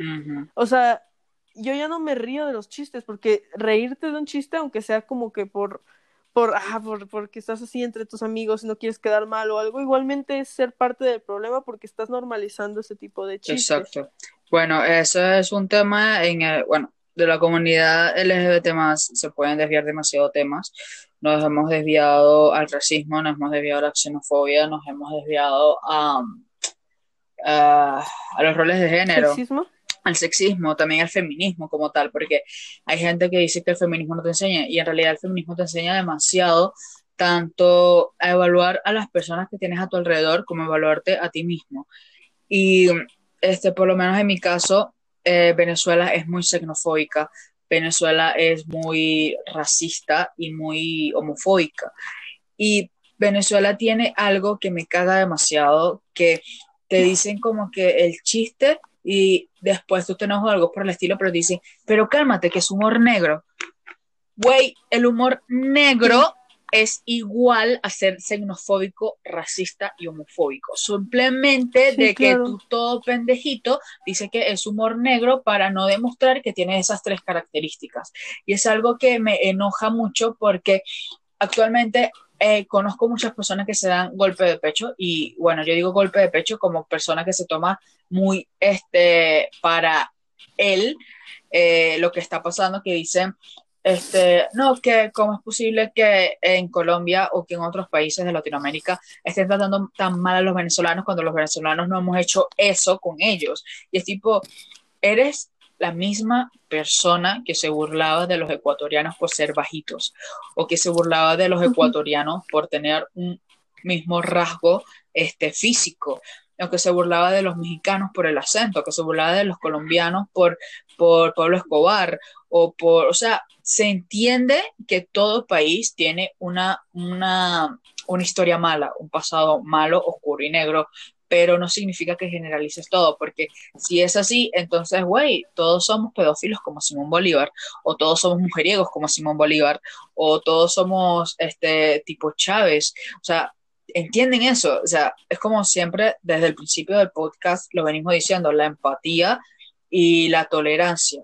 Es como que tienes que ponerte en el pie de la otra persona para entender eso. Y, no solamente llegar a que em, la persona sea tu amigo o sea tu compañero o una persona a la que tú ames tanto para entender su punto. No, o sea, estamos en el 2020, tenemos que tener suficiente empatía para entender la situación de la otra persona sin conocerla tan siquiera. Porque de aquí viene el hecho de humanizarnos, humanizar todo, humanizar los sentimientos. Y, y es lo que yo digo, o sea, no puedes ser tan hipócrita en la vida y decir es humor negro, porque no lo es, porque capaz este lo dices, ok, capaz entre amigos no se lo tomen en serio, algo por el estilo, pero que se te salga eso en tu trabajo o que se te salga eso eh, en una reunión de personas que desconoces, tú no sabes a quién le va a doler. O enfrente, ajá, o enfrente, exacto, o enfrente de una persona a la que podría ser dirigido el, el, chiste, eh, entre comillas, de humor negro, ¿sabes? O sea, nunca sabes cuándo puedes ofender a una persona. Porque, pues, Exacto. Por eso es que hay gente que, que dice, no, pero es que actualmente lo- la generación Z es una generación que está muy sensible, que, que no soporta nada. Y es algo que, que en lo que yo le entro razón y es, nosotros no tenemos que soportar nada de, de nadie. Nosotros exacto. este, si nosotros estamos luchando tanto y se vienen hablando de, de todos estos temas, de que ya no soportamos tanta mierda en este mundo, es porque estamos hartos de este tipo de comportamiento. Es porque no queremos que nuestros primitos, que nuestros sobrinos, en mi caso yo ni siquiera sé si voy a tener hijos, pero deseo que los hijos de mis amigos y deseo que los hijos de, mi, de, de, de mis primos este, no tengan que vivir lo mismo que yo, no tengan que, que vivir en este mundo homofóbico, racista y xenofóbico y pedófilo. Pero ese, ese- ese es un punto en el que vamos a tocar eh, de último. Este, no, no quiero que vivan Sí. eso. Este, y por eso es que no me aguanto tus chistes, por eso es que no me aguanto este, tu, las porquerías que, que, salen de tu boca, por eso no me aguanto el hecho de, de que digan que, que no, que, que no te aguantas el hecho de que tengas que trabajar como un esclavo. Es que yo no me tengo que aguantar eso, porque yo soy un ser humano que también siente y que también debería vivir una vida plena. Y que estoy cansada de que se explote tanto el medio ambiente y que se explote tanto este, a las mujeres, porque más que todo son los hombres los que viven bien. Pero bueno, no, caer en ese tema es muy polémico, o sea, ya por sí la comunidad LGBT llevamos una hora, si nos desviamos a otro punto, vamos a durar cinco horas más o menos. Una hora por punto. Algo así. Este, hablando de, de, eso que tú dijiste sobre que nosotros vivimos tanto en una burbuja que a pesar de ser de la comunidad LGBT también somos homofóbicos dentro de la misma comunidad. Y también como que somos eh, oprimimos a las personas que, que dicen este, ser de otra orientación sexual, que no son las mismas cuatro que se conocen, que son lesbianas, gays, transexuales y bisexuales. Tal cual como yo le dije en Twitter, este, obviamente eh, la persona me conoce, lo dije una oportunidad en un, en un tweet y dije, ¿por qué te jode tanto que una persona se identifique con una orientación sexual? O sea, ¿por, ¿por qué? Y aquí caemos en el penúltimo tema y es el hecho de que ¿por qué existe la homofobia dentro de la misma comunidad LGBT más entre los bisexuales contra los pansexuales. Porque sí. este, hay gente bisexual que dicen, no, que yo soy bisexual y yo siento que nos invisibilizan a la, a la comunidad porque eso significa que nos ven como personas que, que cambia, que no, sorry, que nos ven como personas que no podemos estar con los transexuales. Y yo lo digo, o sea, yo hablo con una persona de, de, la misma comunidad LGBT más. Y las personas, yo, yo les pregunto así por así, o sea, tú andarías con una persona transgénero o con queer o con intersexual o, o, con otra rama que no sea este el género biológico. Y me dicen, no, no lo, no, no lo haría, me sentiría incómodo, no podría. Y hay, y, y hay un muy buen porcentaje de bisexuales que te dicen yo no estaría con una mujer que tenga pene o yo no estaría con un hombre que tenga vagina. Güey, o sea, eres bisexual, no, no entiendo por, qué. Pero por eso es que yo lo digo, o sea, de aquí viene este, la pansexualidad. La pansexualidad es que nosotros sentimos atracción, o bueno, no atracción, sino sentimos, güey, te juro que siento que... O sea, no se te escuchó muy bien. Que siento que hay personas que están teniendo sexo, pero ok. Ah, sí, sí, sí. Grábalo, güey, súbelo por Hub. Em, son mil dólares. Con mil dólares, ¿qué no haces? Ya Suficiente. Compórtate ya. Este, ok, venía diciendo esto, que nosotros como pansexuales sentimos y podemos tener sentimientos por cualquier tipo de género, cualquier tipo de orientación sexual. Este, podemos sentir atracción por este, personas intersexuales, por personas no binarias, por personas, este, eh, me perdí el hilo, transgénero, intersexuales. Y los, y los bisexuales dicen, no, pero nos invisibilizan. No te estamos invisibilizando, o sea, simplemente este, somos personas que nos sentimos así que no nos sentimos cómodos diciendo que somos bisexuales y es completamente válido. Es tal válido como una persona bisexual no puede decir yo soy hetero o yo soy lesbiana porque no se sienten cómodos en ese lugar, no se sienten cómodos denominándose así se sienten más cómodos denominándose bisexuales y es completamente normal que una persona pansexual se identifique como pansexual porque en mi caso yo nunca me he sentido como que identificada ni como hetero, ni como lesbiana, ni como bisexual. Siempre ha sido como que soy una persona que este, me dan atención y conozco la personalidad de tal persona y me puedo enamorar, tanto como puedo repudiar a esa persona normalmente. Sí. Eh, ok, yo tengo, eh, tengo eh, varias cosas que, que comentar respecto a ese tema. Mira, yo por ejemplo, mira, siento, a ver, yo siento que la bisexualidad, porque bueno, la bisexualidad quiere decir cuando estás, te sientes atraído a ambos géneros, ambos géneros, ¿no? Entonces, ahí toma en cuenta las mujeres y los hombres, como, como los dos géneros. Pero yo siento que la, la, la pansexualidad va más allá al hecho de que no, de que además de los dos géneros, también como que todo el espectro de género, las personas no binarias y, y las personas, ¿cómo, ¿cómo se llaman cuando... cua- ay, ¿Cuándo qué? cuando, cuando cambian entre que, que se sienten cómodas como hombres y como mujeres y normalmente como que Queer, ¿no? se mueven entre ellos. ¿Queer? Mm, mm, creo, creo que sí, por ahí.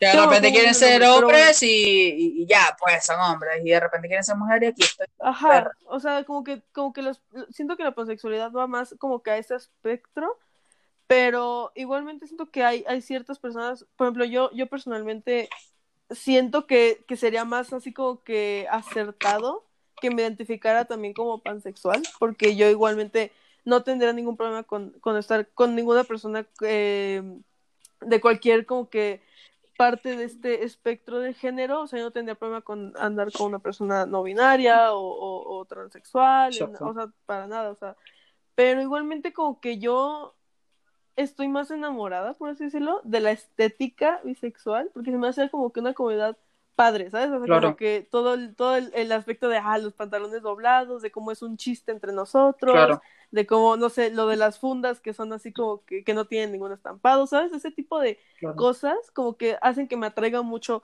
la bisexualidad y se me haga algo Y es completamente que yo- con lo normal. que yo me identifico. Ajá, mm, pero igualmente yo no siento que la pansexualidad nos esté restando importancia en, en lo absoluto. Y es que no lo hace porque, porque son cosas distintas. Claro, y es que yo, eh, como te dije en el principio de, de- del podcast, este, yo busqué en internet y estuve leyendo, eh, no solamente, ay, bueno, me voy a meter en, en la página que, que me importe y que diga que es de lo que yo quiero hablar o que me dé la razón, no, sino que yo me metí en diferentes páginas y de entrada, lo primero que se dice sobre la bisexualidad es que es atracción sexual hacia ambos géneros.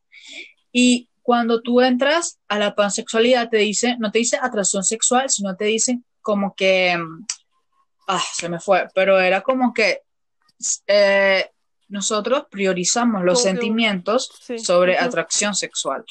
Y, y es completamente Sí. normal, o sea, ustedes, y es algo que desconocen, pero los pansexuales, y, o sea, la mayoría, un porcentaje, no sentimos directamente atracción sexual. No- es muy raro que un pansexual de una diga, ay, me quiero coger a esta persona. O sea, sí lo podemos decir, está completamente válido, porque tampoco es que vas a, vas a venir y vas a decir, ah, bueno, es que tú eres pansexual y no puedes decir que te quieres coger a tal persona cuando no le has conocido la, la, la personalidad, jaja. O sea, no. También encontramos a las personas atractivas, pero nosotros les podemos dar un culo, eh, una patada en el culo a las personas guapas sobre la personalidad de, de, de una persona este, no tan guapa, por así decirlo. Este, porque nos importa este, más que todos los sentimientos, y es algo que, que la las personas dicen, no, pero es que, o sea, la pansexualidad es como un ligue entre la sexualidad, la demisexualidad y la bisexualidad. Y esto es algo que, que, que la gente no entiende, porque si nos invisibilizas, no los estamos invisibilizando, porque es completamente este, diferente. O sea, sí, la bisexualidad puede ser una derivación de la pansexualidad, pero eso no significa que te estamos restando importancia, porque nosotros también estamos luchando por lo mismo que está luchando la comunidad bisexual. Nosotros también queremos que nos noten, nosotros también quiere- queremos que este, no, no, se- no, no- no, las personas no, no, no se burlen de nosotros. A nosotros también nos duelen que, que siempre estén haciendo chistes sobre la pansexualidad o que estén invisibilizando, porque a nosotros sí nos invisibilizan este, la propia comunidad. Es como que, no, es que la pansexualidad no existe, son bisexuales, quédense ahí. ¿Por qué nos tienes que oprimir de esa manera? Porque, eh, y es algo de lo que tú estabas hablando, o sea, son personas que tienen homofobia internalizada y que cuando ven a una persona identificándose con una orientación sexual que no es la que con la que ellos están acostumbrados o que es súper nueva y ellos como que todavía no lo aceptan porque tienen homofobia internalizada. Y de hecho, uno de mis mejores amigos, este, un día estábamos hablando algo por el estilo y, o sea, él eh, me ha contado eh, que él tiene, que ha tenido este, atracción sexual por otros hombres. Y yo le pregunté directamente porque es una persona que es mi mejor amigo y toda la vida me ha dicho, soy hetero. Y yo le dije, bueno, entonces, ahorita cómo tú te denotas?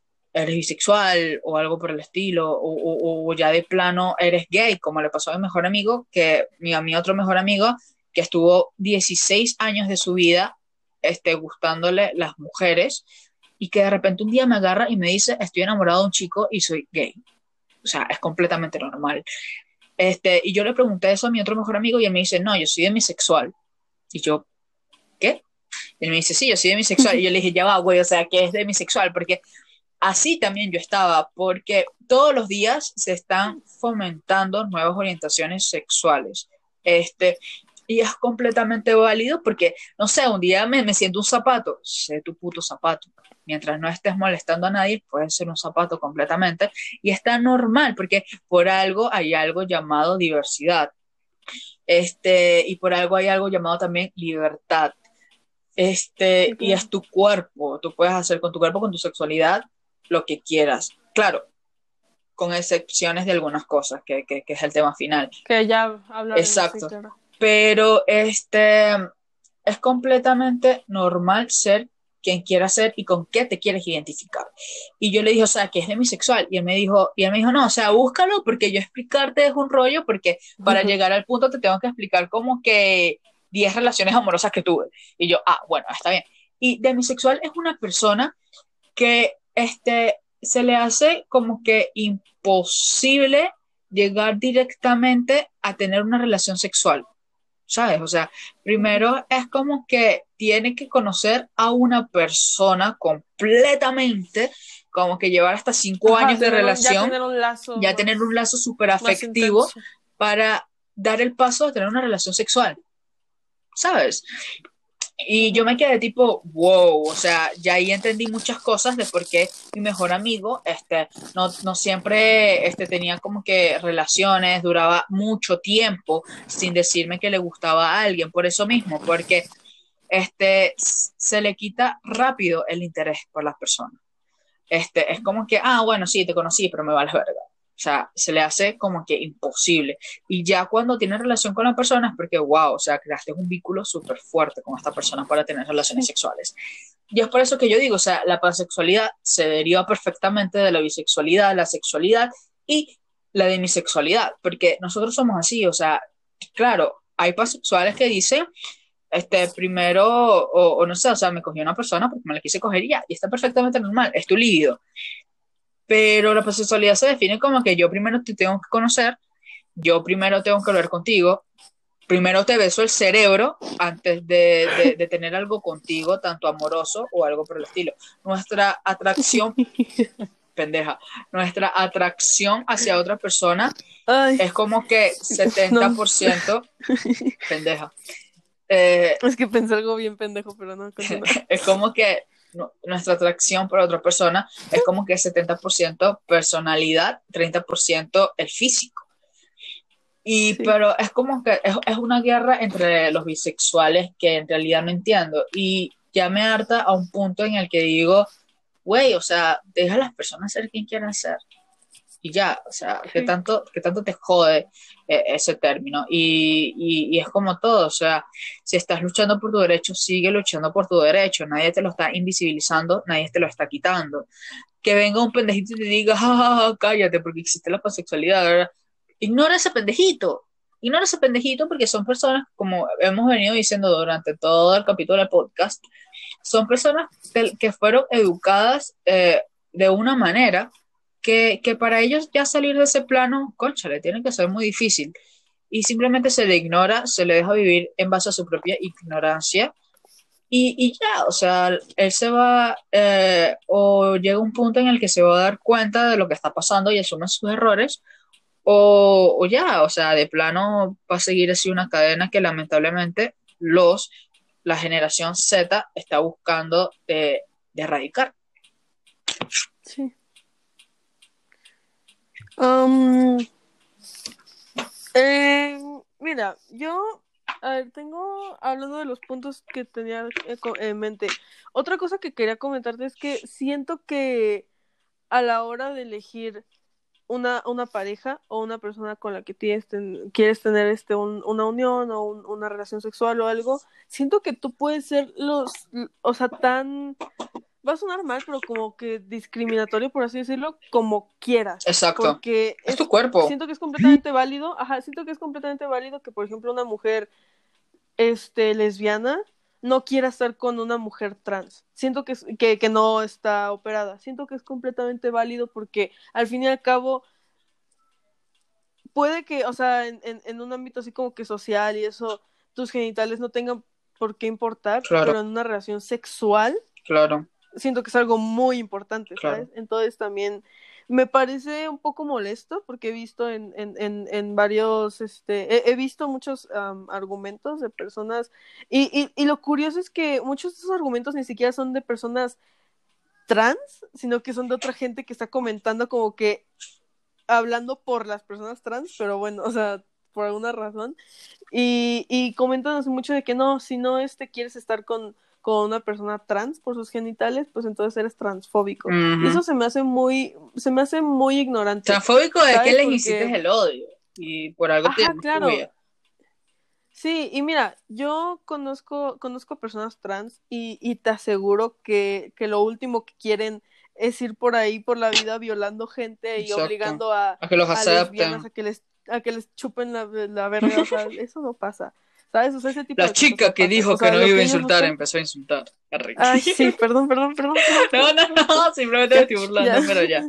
O sea, ¿cuántas veces yo no pues entonces, o sea, entonces ese tipo de cosas no pasan. Pero igualmente como que la gente a fuerza se quiere andar peleando por ese tipo de cosas.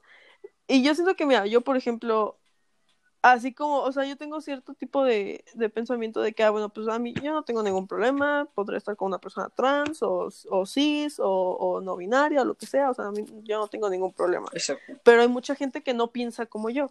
Hay mucha gente bisexual que dice, no, pues yo no andaría con una mujer con pene, porque pues simplemente no quiero y ya, porque me gustan las mujeres con vagina. Y es algo completamente válido. Y siento que no estás siendo transfóbico, simplemente es algo que tú no disfrutas y ya, o sea, tampoco puedes obligar a las personas a ese tipo de cosas.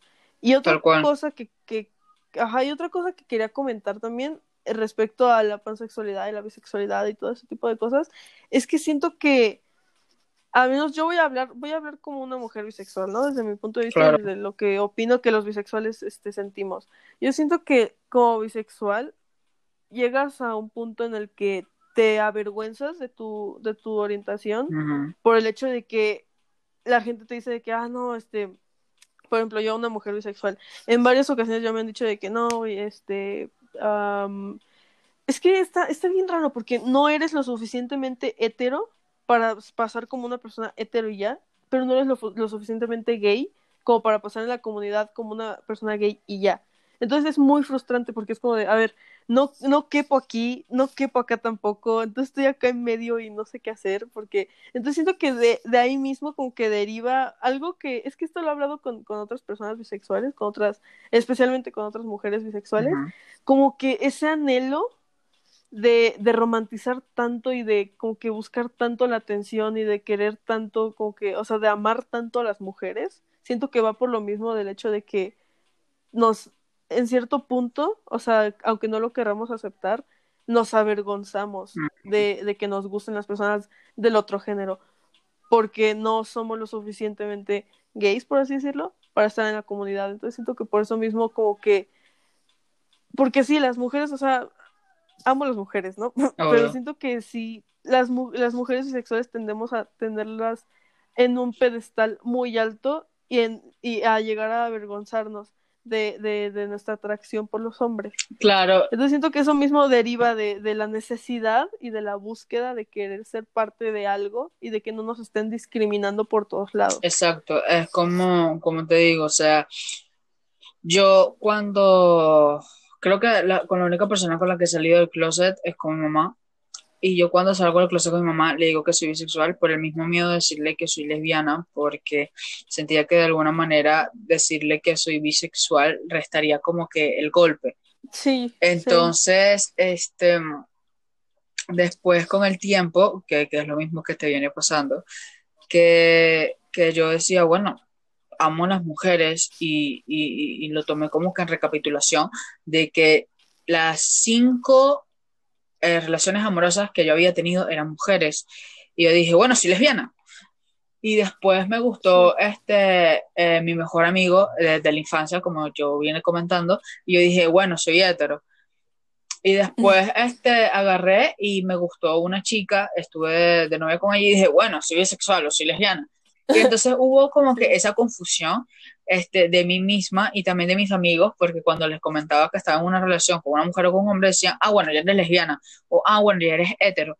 Y al final yo como que, ah, bueno, lo soy, porque nunca como que entendí o encajé perfectamente en la orientación sexual de bisexual, porque yo no me sentía ni, ni, ni, ni hetero, ni, ni bisexual, ni, ni lesbiana, porque era incómodo para mí decir que era bisexual.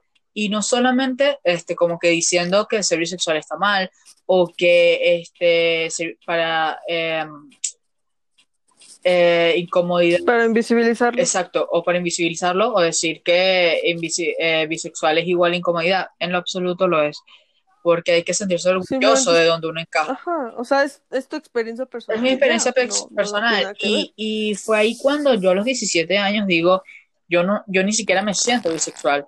Y yo amo a las personas bisexuales, amo a todo tipo de personas que se acepte a sí mismo, pero yo no me sentía bisexual, yo no me sentía hetero, yo no me sentía lesbiana, porque sentía que para yo encajar en el rango bisexual debía cumplir con ciertos requisitos que yo no cumplía. Y cuando empiezo con toda esta onda de la pansexualidad, de hecho hubo un tiempo en el que yo dije, soy asexual por, por todo esto, pero como que a las dos semanas empezó a sentir algo por otras personas y dije, ah, no, ya, aquí se acabó. Se cancela. Se cancela todo, se cancela el desmadre, aquí no doy. Sacas tu, sacas tu lista de orientaciones sexuales y tachas asexual. claro, pero es algo, es algo que le viene pasando a todo el mundo porque de repente me gustan los chicos y ya soy gay, o sea, es algo con lo que se viene explorando. Y algo que este, se debe retomar de nuevo el punto 3, y es que hay personas que dicen, no, pero es que las chicas de 13 años dicen que son bisexuales cuando ni siquiera se han aprendido a limpiar el culo. ¿Qué mierda te importa? Son los sentimientos de otros.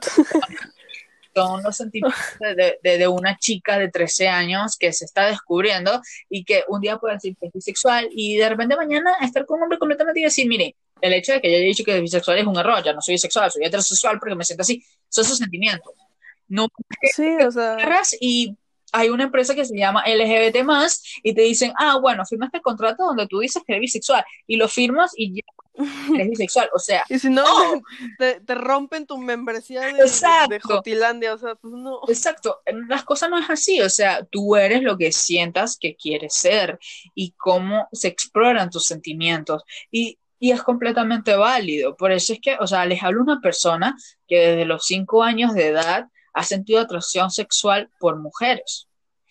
Y, y es desde los cinco años, y que ya a, a los cinco años dijo y se imaginaba con una mujer en un futuro.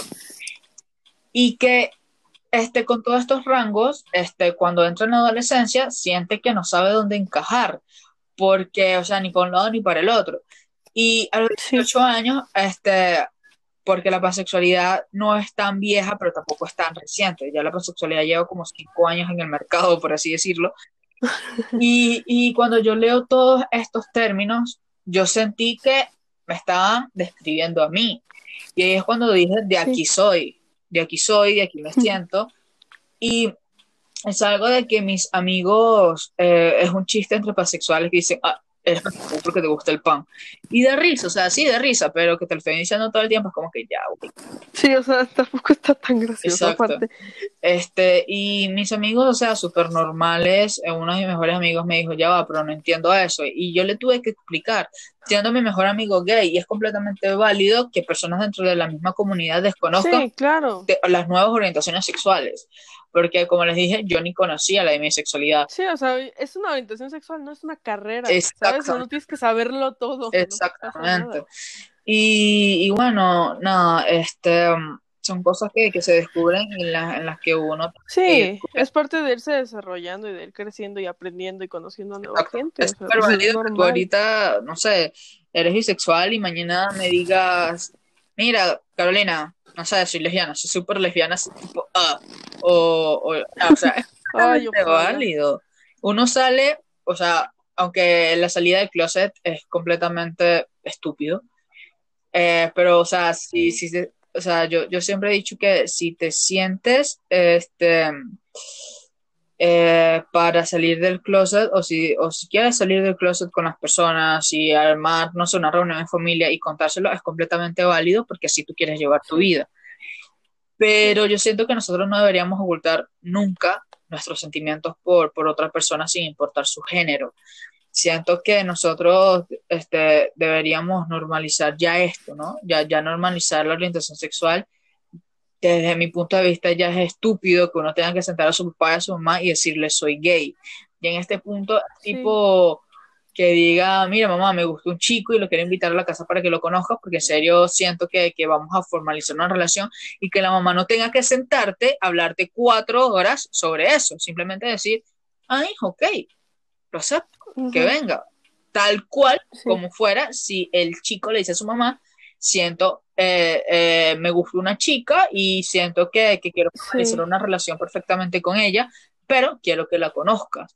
¿Sabes? O sea, no tienes que sentarte con tus Sí. padres a hablar cuatro horas sobre el tema y explicarles eh, eh, todo tu historial hasta eh, desde el pasado hasta el punto en el que tú llegaste para decirles soy gay, Sí, pero es completamente válido. O sea, si quieres hacerlo, sí. pero sigo sintiendo que, que, que o sea, es pendejo.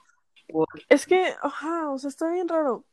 Es que aparte como que siento que las salidas del closet, aunque suene raro, son una sentencia. Exacto, ¿Sabes? O sea, suena muy raro, porque siento que si tú en algún punto, por ejemplo, por ejemplo yo, eh, salí, con, salí del closet con mi mamá como bisexual, y le dije, bueno, soy bisexual, pero si en algún futuro yo llego a decir, oye, eh, siempre no, este, nomás me gustan las mujeres, o nomás me gustan los hombres, siento que si le digo... la, la cabeza de tu mamá explota. o sea, ajá, y se va a restar mucha credibilidad, ¿sabes? Porque me va a decir, ah, mañana vas a decir que eres hetero, mañana vas a decir que, que eres este pansexual, mañana vas a Exacto. decir esto. O sea, pero es que no funciona así, simplemente hay momentos en tu vida en los que es que mira, el, el, el, la siento que las orientaciones sexuales son, son un espectro muy amplio y que como que como tal identificarlos en ciertas etiquetas tampoco está tan padre, pero igualmente lo entiendo, ¿sabes? Claro. Porque puedes crear, puedes crear memes de ello, puedes conocer a gente que es como tú y así, sin estar así como que, porque es como que un, es como que una escala de grises, entonces Claro. sin decir de que ah, estoy en el 7.5, por así decirlo, ¿sabes? O sea, simplemente pues una etiqueta de que, ah, no, pues soy este bisexual. Exacto. Entonces, como que se, o sea, se dan etiquetas porque pues es algo que se ha ido necesitando a lo largo del tiempo, porque pues obviamente si tú quieres ir a una marcha y, y quedarte con tus amigas lesbianas, pues obviamente necesitas una etiqueta para decir, ah, no, pues yo soy lesbiana, me voy con las lesbianas, ¿sabes? O sea, como que hay cierta organización que pues se ha dado naturalmente Eh, claro, porque tampoco, siento que tampoco puedes poner el mismo saco de así como que, o sea, como que comparar a un, a una persona, a, a un hombre gay con a una, con una mujer este lesbiana, porque pues no, o sea, no su- o sea, sus, sus orientaciones no se parecen en nada, o sea, no coinciden en nada, porque pues uno le atraen los, los hombres y a otras mujeres y Claro. pues ya, ¿sabes? Pero igualmente son etiquetas que pues han tenido que dar. claro. Y, No, y es completamente y, y, válido pues es algo, que no sé. siempre en el mundo los seres humanos vamos a estar buscando un lugar donde encajar. Y, Sí, es un o sea, yo siento que el ser humano, eh, la mayoría, y esto lo hablo por las religiones, esto lo hablo por, por, por la comunidad, lo hablo por, por un lugar, y es que siempre el ser humano ha sentido la sensación de encajar en algún lugar, de creer en algo para encajar, y, y es algo que es completamente válido porque eso también desarrolla la personalidad. Este, y claro, quién, quién quiere ser y tu educación y bla, bla, bla. Pero, eh, que venía diciendo, se me perdió el hilo. Este, si tú te quieres, este, identificar con algo y te sientes plenamente feliz con eso, tanto como te sentirías plenamente feliz sin una etiqueta, pues hazlo, Pues adelante. claro. adelante, hazlo.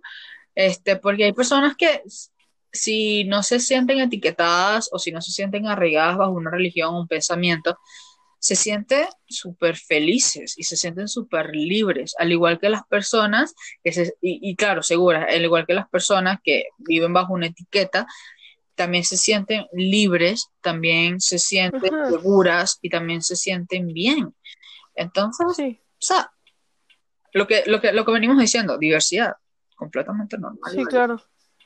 ¿A ti, ¿A ti no te pasa que como que te, te, te, te puedes visualizar como, por ejemplo, en una relación seria con una mujer, por ejemplo, pero como que no te puedes visualizar por el momento con una relación, en una relación seria con un hombre, que sí. te, te imaginas más así como que, ah, no, pues me gustaría más así como que nada, conocer así como que, no sé, como sí. que fajar, fajar con un, con un güey, pero no me puedo imaginar en un futuro casado con un güey. Y como que esto ha, ha ido como que variando a lo largo del tiempo y así como que antes era como de, ah, no, pues sí me puedo imaginar casada con un hombre, pero, pero pues ahorita Re quiero sí, tener un, sí. noviazgo con una mujer Re y sí. así, como que ese tipo de cosas, o sea, está, está muy raro porque yo actualmente como que siento que me gustaría tener así como que se me ha, no sé, está raro porque se me ha quitado mucho como que las ganas de, de tener un novio Sí. pero igualmente me siento, o sea, igualmente me atraen los Claro. hombres, y eso es una realidad. O sea, A mí me atraen, me pero es como para coquetear por el rato, porque es, es, muy interesante coquetear con un hombre, y esto lo quiero decir a la gente. Sí. Es interesante sí, súper sí. porque este, ellos como que son muy lanzados y uno como que, ay, ajá. Ajá, Entonces uno, güey. este, Está divertido. es, está es padre, divertido, está es divertido, padre. pero decir que este, quiero estar en una relación con un hombre, no me veo así, porque desde mi perspectiva siento que me siento muchísimo más cómoda teniendo una relación seria y estable con una mujer, ya que de, ya que de por sí este, las conozco. Eh, me, me he entendido con mujeres, claro, llega un punto en el que uno dice, a la madre que está pasando aquí, nunca voy a entender mi propio este, género Sí, ay, no. pero las mujeres nos entendemos perfectamente entre nosotras. Y es algo de que, aunque los hombres, y esto es algo que yo estaba hablando con mi mejor amigo que me decía, yo entiendo perfectamente a los hombres y sé cómo llevarlos en una relación, pero he intentado con mujeres y simplemente a la semana las dejo porque digo, está loca. Y yo digo, bueno, me pasa lo mismo, pero con los hombres. O sea, yo con un hombre no Sí. puedo lidiar con su bipolaridad de que un día es como que mi princesa hermosa y el otro día es como que vete a la verga, quiero jugar play. No, con una mujer es como Sí. que mi princesa hermosa por siempre y la eternidad. Y en cambio los hombres como que vete a la verga, voy a ver televisión y la mujer es como que, bebé, voy a ver televisión, ¿quieres ir? ¿Quieres venir conmigo? Es como que, ay, súper sí o no, vete a la verga, voy a hacer otra cosa. Y, y es algo súper normal porque hay Sí. bisexuales y pasexuales que tienen relaciones súper estables con hombres y nada más con las mujeres es como nosotras, pero al revés, simplemente coquetean y una, unos, unos días o algo por el estilo y Sí, sí, ya, sí. todo encaja entre la comodidad y la confortabilidad de, de- de la persona y su orientación sexual. Sí, por supuesto. Güey, vamos a durar Y dos horas no aquí. sé. y, y tampoco, tampoco sientes luego así como que un deseo así de que cabroncísimo por tener pareja, güey. O sea, luego, es que luego sí me despierto y soy como de puta madre, quiero que alguien me abrace, que me hagan piojito y me siento súper mal. Pero Sí. luego, luego, luego estoy así como que normal y estoy como de, ay no, qué hueva tener pareja. O sea, Güey, pero, güey, me o sea, te, voy, te voy a exponer y no voy a exponer a mí al mismo, al mismo tiempo. Pero, o sea, sí me ha pasado, pero la diferencia entre tú y yo actualmente es que tú llevas un largo tiempo soltera. ¿Entiendes? Uf. Tú llevas, para ver, dos años, ¿no? Dos Sí. años ¡Qué soltera. Yo llevo como tres semanas soltera.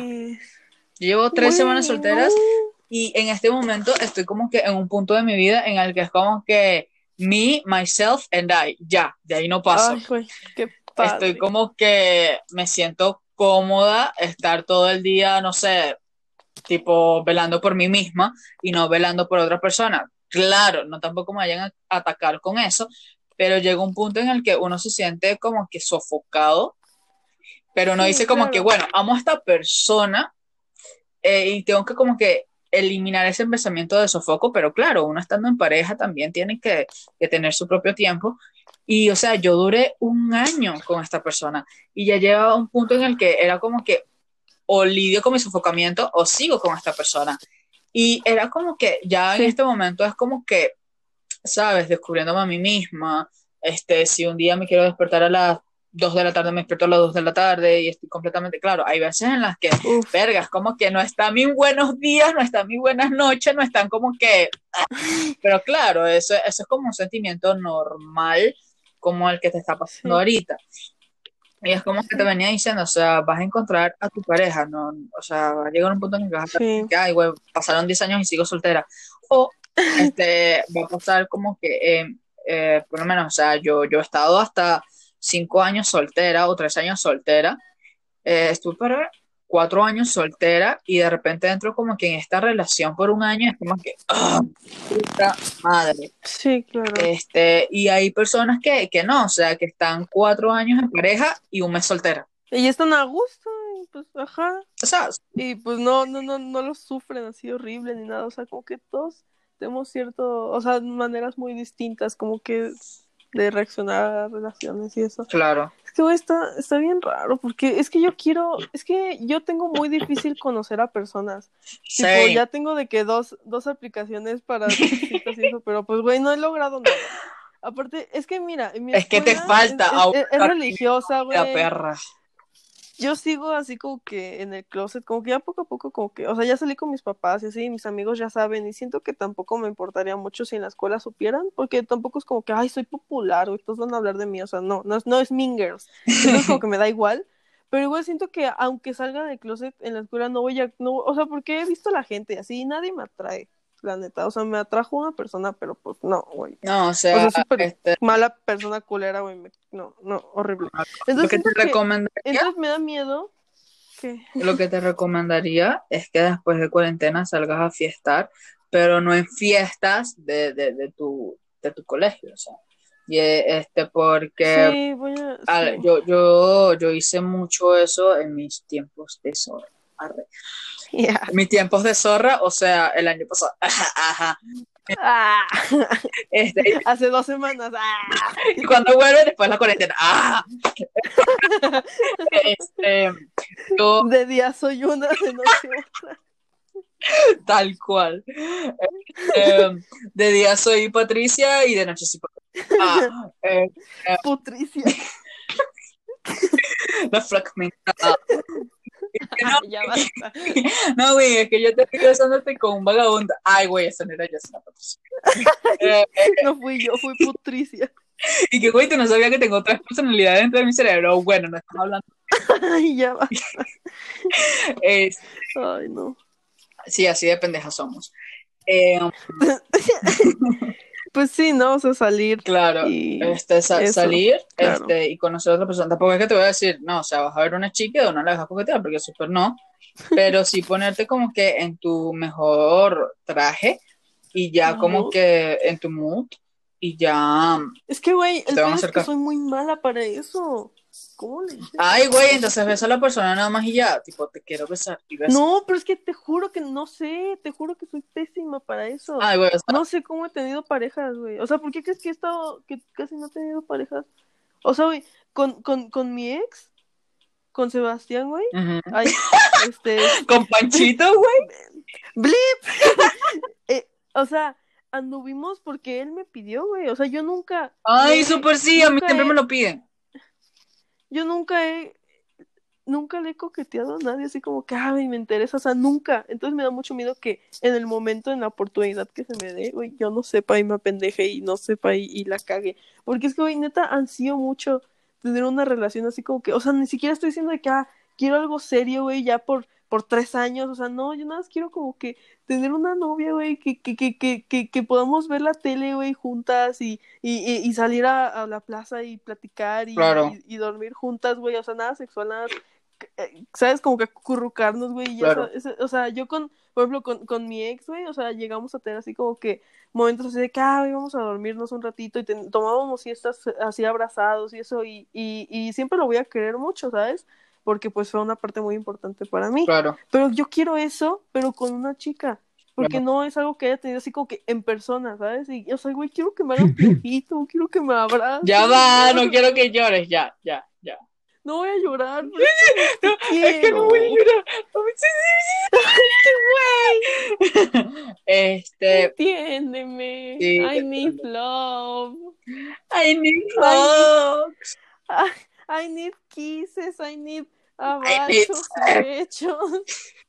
Ah, Este, o sea, es completamente normal eh, y, y todo depende como que va a llegar en, en tu momento, siempre lo he dicho, claro, pero es que tampoco te vas a sentar esperando, también tienes que dar como que Es que el pedo es que no sé, güey, ¿cómo le hago? ¿Quién me puede educar? Edúcame.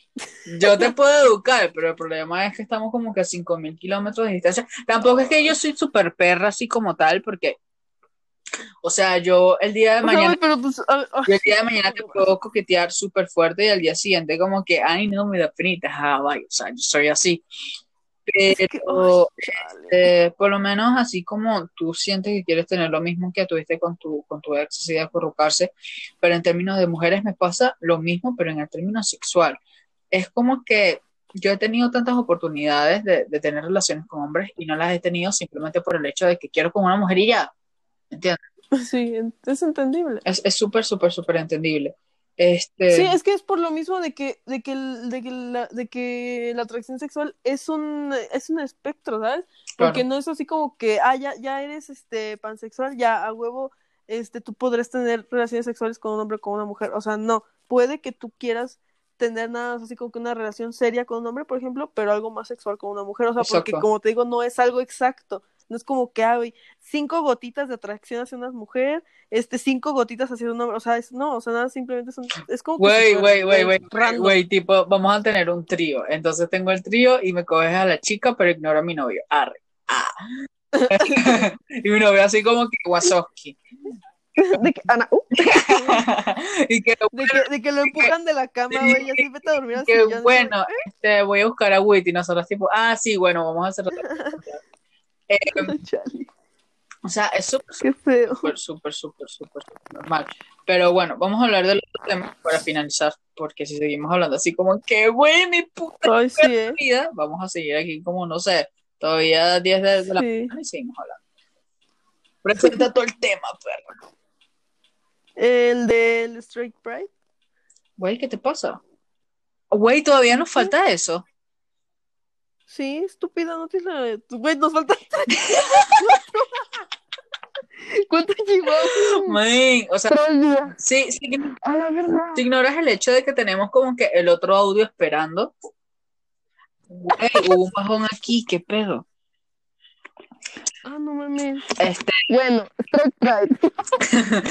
A ver, queremos hablar de, de qué es el orgullo heterosexual. el ¿Por qué no asqueroso orgullo ¿Y por qué, y por qué eh, o sea, a diferencia de la pansexualidad, este pendejo sí invisibiliza a la comunidad? Tal Mira, algo. White Lives Matter.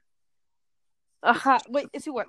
Porque, o sea, nadie, antes de que, de que nosotros tuvimos de que nuestro mes del Pride, de, ay, güey, qué bonito es ser gay, sí, sí. O sea, antes de eso, nadie estaba como de, ah, qué bonito es ser heterosexual, ser heterosexual, qué bueno. Más bien la misma gente casar". heterosexual odia ser heterosexual. Ajá, o sea, ¿qué pedo? Entonces, nada, dicen de que, ay, no, güey, este, qué bueno que soy heterosexual, quiero yo también festejar. Y es como de, cállate el perro. Exacto. O sea, es que no entienden, o sea, la gente con privilegios no entiende que tiene privilegios, ¿sabes? O sea, tú como heterosexual, a ti nunca te han tenido que, a ti nunca te han corrido de tu casa, nunca te han madreado en la calle por estar con tu pareja, nunca te han asesinado, güey, o algún, algún ser querido igual que tú por, por, por, por identificarse de otra forma, No, ¿sabes? O sea, y que- nunca, te han hecho bullying. Claro, y que este el mes, eh, el Pride Month no viene de, del hecho de que, ay, güey, amo coger con personas de mi mismo sexo.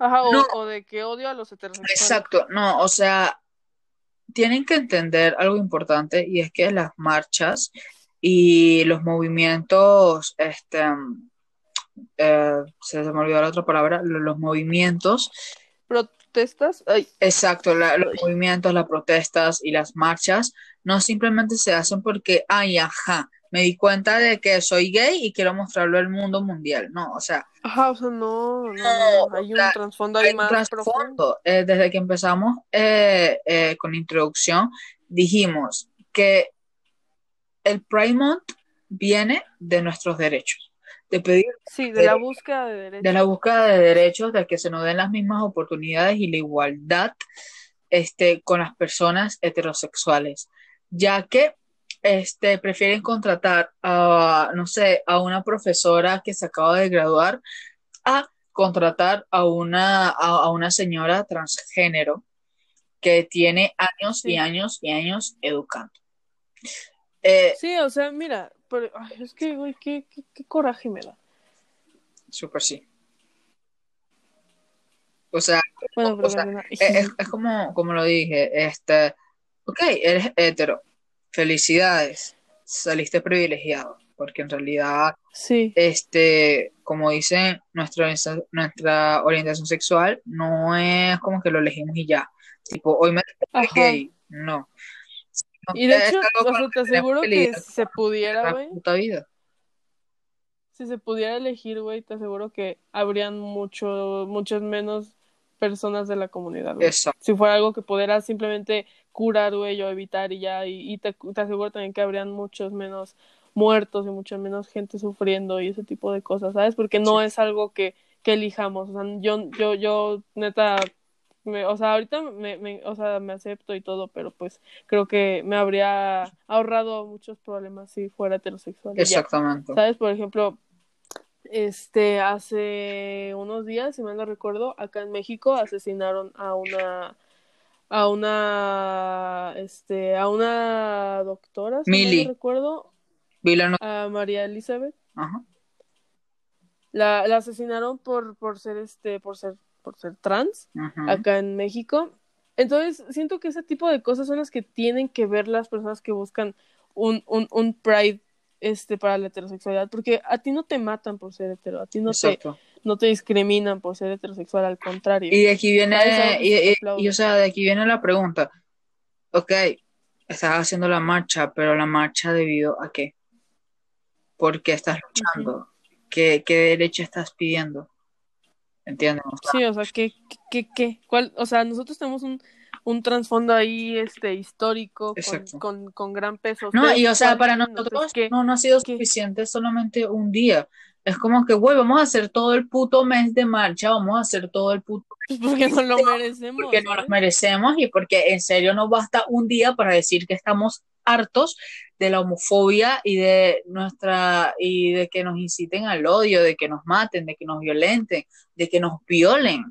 Y hablo en general porque a mí también me duele leer ese tipo de noticias. A mí me duele que todos los días un transgénero, un, un transexual también eh, sea este, discriminado, sea matado simplemente por, por, por ser en serio quien quiere ser.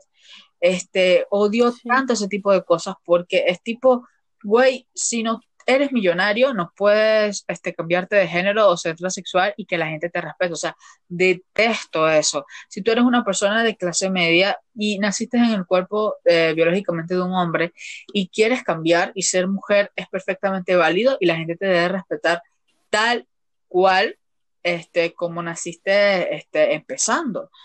Este, y, y claro, eh, también vuelvo a mencionar el tema de lo político, o sea, lo político no te tiene que decir, no, o sea, ya eres Alejandro, ya, ya no te puedes cambiar y siempre te vamos a seguir llamando Alejandro y cada vez que quieras este, trabajar o tener que hacer un trámite, un documento eh, gubername- guber- gubernamental, tienes que quitarte este, las, este, las exenciones, tienes que quitarte el maquillaje, tienes que, o sea, Sí, o sea, ¿Qué? privarte de... privarte de ser ser quien eres, o sea, simplemente quiero una identificación nueva donde quiero ser mujer y ya.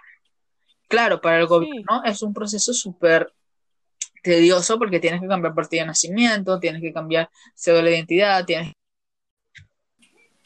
Corte comercial. Volvemos. arre. Este, sí, o sea, se, se cortó de repente y yo dije, ay, Sí, se sí. me acabó la suscripción, arre. Este, Llegamos al límite.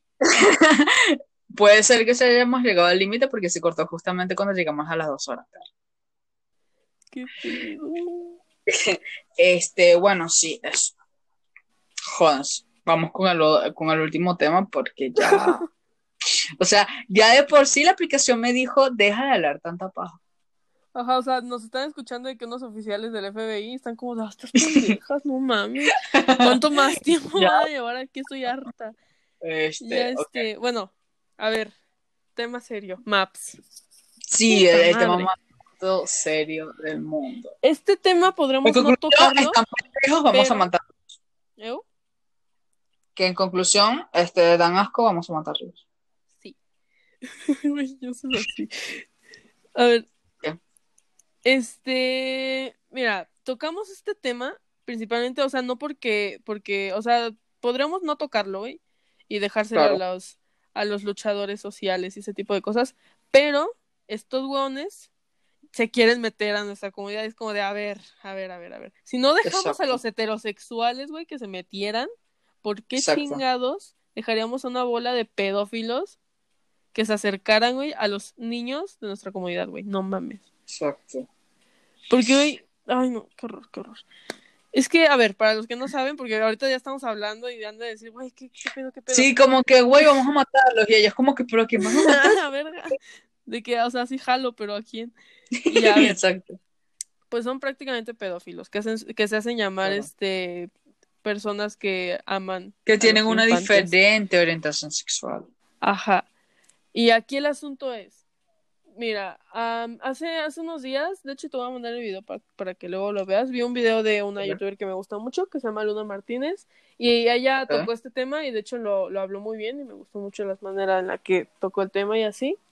Y Claro. dijo algo eh, que me agradó, que fue el hecho de que, o sea, se entiende que, que estas personas no lo, no, no, no lo decidan, pues, y sea algo involuntario y algo, pues, que es parte de su naturaleza y así, que no se puede una- controlar. Pero, Pero- vamos a tener en claro algo, que la pedofilia es una enfermedad. La pedofilia Sí. no es una orientación sexual. No, no, no. El, em, yo he visto muchos casos en los que los pedófilos han hablado en la policía y han dicho que ellos no eligieron ser eso, que muchas veces se odiaban a ellos mismos por Sí, sí, sí. excitarse a ver un niño.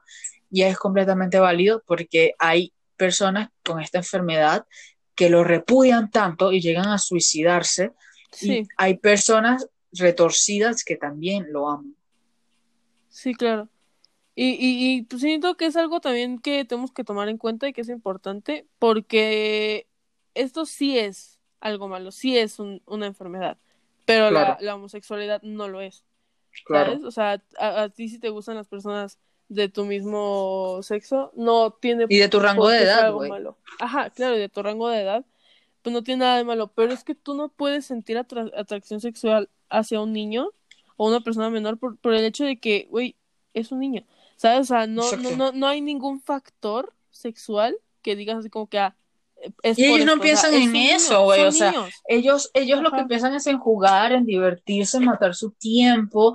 Ellos no están pensando en darte besos, ellos no están pensando en excitación, ellos no están pensando en las partes genitales. O sea, es súper, súper asqueroso que digan tipo, nosotros queremos ser parte de la comunidad porque es una orientación sexual. No es una orientación sexual, es una enfermedad sexual. Y hay que entender Sí. esos dos términos. Orientación sexual es algo, enfermedad, enfermedad sexual es algo. Y no lo vamos a permitir por ningún motivo. Y da asco, asco que ellos salgan al mundo y digan quiero ser aceptado. No vas a ser aceptado porque le estás haciendo daño a un niño. Un niño nunca se te va a Sí, o ofrecer sea, voluntariamente. Un sí, niño claro. nunca va a pensar en eso. Siempre va a recurrir a la violación. Siempre va a haber violación. No Sí, va a haber si un no- caso en el que tú ajá, digas claro. un niño se me insinuó. Un niño no se te va a insinuar.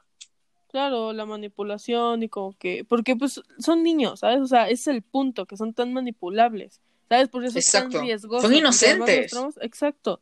Entonces, ahí hay un gran problema con esa parte, porque, o sea, tú ya no tienes así como que, ya no es así un factor así como de, ay, oye, este, me gustan las mujeres y soy mujer, o sea, sino que ya estás, ya hay una víctima, pues ya estás haciendo un daño a otra persona. Y de hecho me acuerdo que hace un tiempo un, un, un niño que me caía muy mal en mi salón le preguntó al profesor, oiga profesor, ¿por qué la, la homosexualidad está bien? Pe- y, y, o sea, sentir atracción sexual hacia la gente de, de tu mismo sexo está bien, pero la pedofilia está mal. Y siente atracción hacia... Sí, lo sé, lo sé. Y el profesor se sacó muchísimo onda y dijo como de, ¿qué? Y dijo, y, y nada, le dijo, porque un niño no puede decidir, porque un niño no tiene el raciocinio que tiene una persona de la misma edad, porque pues no es una orientación sexual, simplemente es gente, es gente que está enferma, ¿sabes? Es gente que, que, que, que ya sea por algún trauma o que ya sea por, por, por X o Y o simplemente porque pues ya es su manera de ser, no es algo que sea correcto porque un niño no te puede, o sea, un un niño no te puede decir que sí, que está de acuerdo con algo porque es un niño. Es el punto. Exacto. Es verdad. O sea, ellos O sea, neces- necesitan ser protegidos, necesitan ser defendidos porque, güey, ellos no pueden tomar decisiones coherentes porque son Exacto. niños. Este, no sé si hayan padres que, que me estén escuchando, eh, y si- porque, o sea, capaz lo que se están, este, nos están escuchando y los que tengan la oportunidad de escucharnos, las dos personas que nos van a escuchar, este, eh, a lo mejor, este, voy, hubo otro apagón, arre, este, hay personas que, que también sean jóvenes y padres y ah, este, capaz hay chicos que también conozcan a parejas, este, que, padres o, o familiares, y por favor incúlquenlos a que dejen de subir fotos de sus hijos, Sí. porque esta gente salió a la calle, o sea, sa- salió a, a, a- a la tecnología y dijo, esta es mi posición. Y en Venezuela, como tal, he visto demasiados casos donde simplemente entran en el perfil de la persona y se roban la imagen con sus hijos, las recortan y la empiezan a promocionar y a vender en grupos de pedófilos.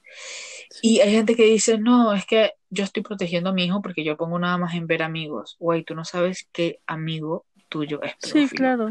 Tú no sabes quién se está prestando para eso. Lamentablemente no es algo que, que sea como que visible, Visible, y ya. exacto. Exacto, y es algo de que yo siempre cuando puedo lo digo y me, me causa rabia porque la gente lo sigue haciendo, o sea, es perfectamente que tú ames a tu hijo y que lo quieras mostrar al mundo y que le, y que le hagas saber al mundo cuánto tú amas a tu hijo y lo hermoso que es, pero, también que tienes que tomar de que ese mismo precauciones, mundo está muy enfermo, ¿sabes? Y exactamente, tú no, puedes, tú no lo puedes controlar. exactamente, y que pedófilo no es uno, pedófilos son millones. Sí, claro. Y no es son algo de- redes. O sea, Exacto. Y no es algo de que al día de mañana simplemente se va a erradicar, sino que lamentablemente no sabemos que, que nuestros hijos, y me pongo delante de los padres, que nuestros hijos están siendo este, eh, abusados en esa red de pedofilia. Porque así se han visto casos de que de repente, güey, o sea, ponte que tú estás en una ciudad y resulta que gente de, tu, de otro país fue a la ciudad a donde tú estás para robarte a tu hijo y explotarlo pues hecho es sexualmente. algo que, es algo que pasa acá en México. En, en Acapulco es una zona, de hecho, o sea, México es el segundo país con más pedo, con más este con, con más, creo con más prostitución infantil. El primero es este, ay, no me acuerdo cuál era. Ay, no me acuerdo. Pero bueno, eh, ¿por qué? Bueno, acá en México, en Acapulco, que es un, un estado acá, este, son muy famosos los niños de Acapulco, así se les llama, porque hay una red de pedofilia gigante en esta zona. zona. Y ay, se está repitiendo el audio.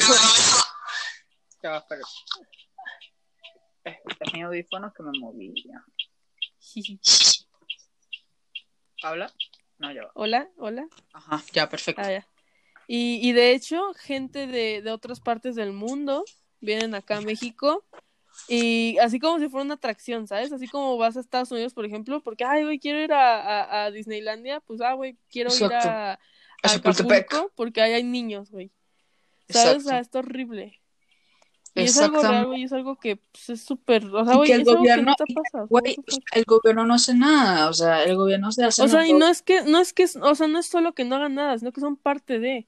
Se Exacto. aprovechan y se benefician de ello y obviamente no les conviene de tener con estas, o sea, de tener estas redes de pedofilia. Exacto, entonces por eso es que yo digo, protejan a sus hijos lo más que puedan.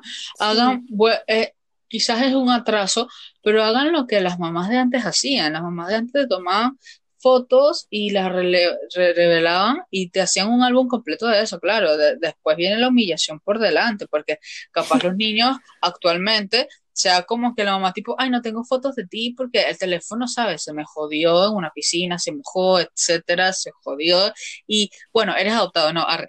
Este, y, y no tengo cómo mostrarte esas fotos. En cambio, las mamás de antes es como que, güey, tengo cinco álbumes tuyos ahí desnudo. Pero vuelvan a tomar como que eso, porque a pesar de que es un atraso, también les ayuda a sus hijos, porque es un álbum que no se lo van a mostrar a todo el mundo. Sí, en cambio, claro. en Facebook sí, en las redes sociales sí, porque eso queda ahí. Y Sí, lo que entra en internet ahí se queda por siempre. Exacto, y las madres este, tienen el patrón común de que ponen a sus hijos en las fotos de perfil.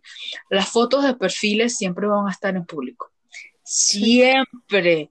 Es algo de que tú vas al 2007 y todavía la foto de perfil ahí va a estar así yo no sea amigo de la persona y se van a robar esas fotos. Lamentablemente hay que meterle una psicosis a la gente de que tú no sabes si tu hijo en este momento está siendo parte de una red de pedofilia Sí, claro. porque tú no vas a estar en los miles de grupos y en los miles de códigos secretos que ellos tienen para comunicarse entre sí. Y es como te digo, o sea, hay gente que va, que, que, que te sabe la dirección exacta y te va a robar a tu hijo. Y dicen, ¿cómo es posible?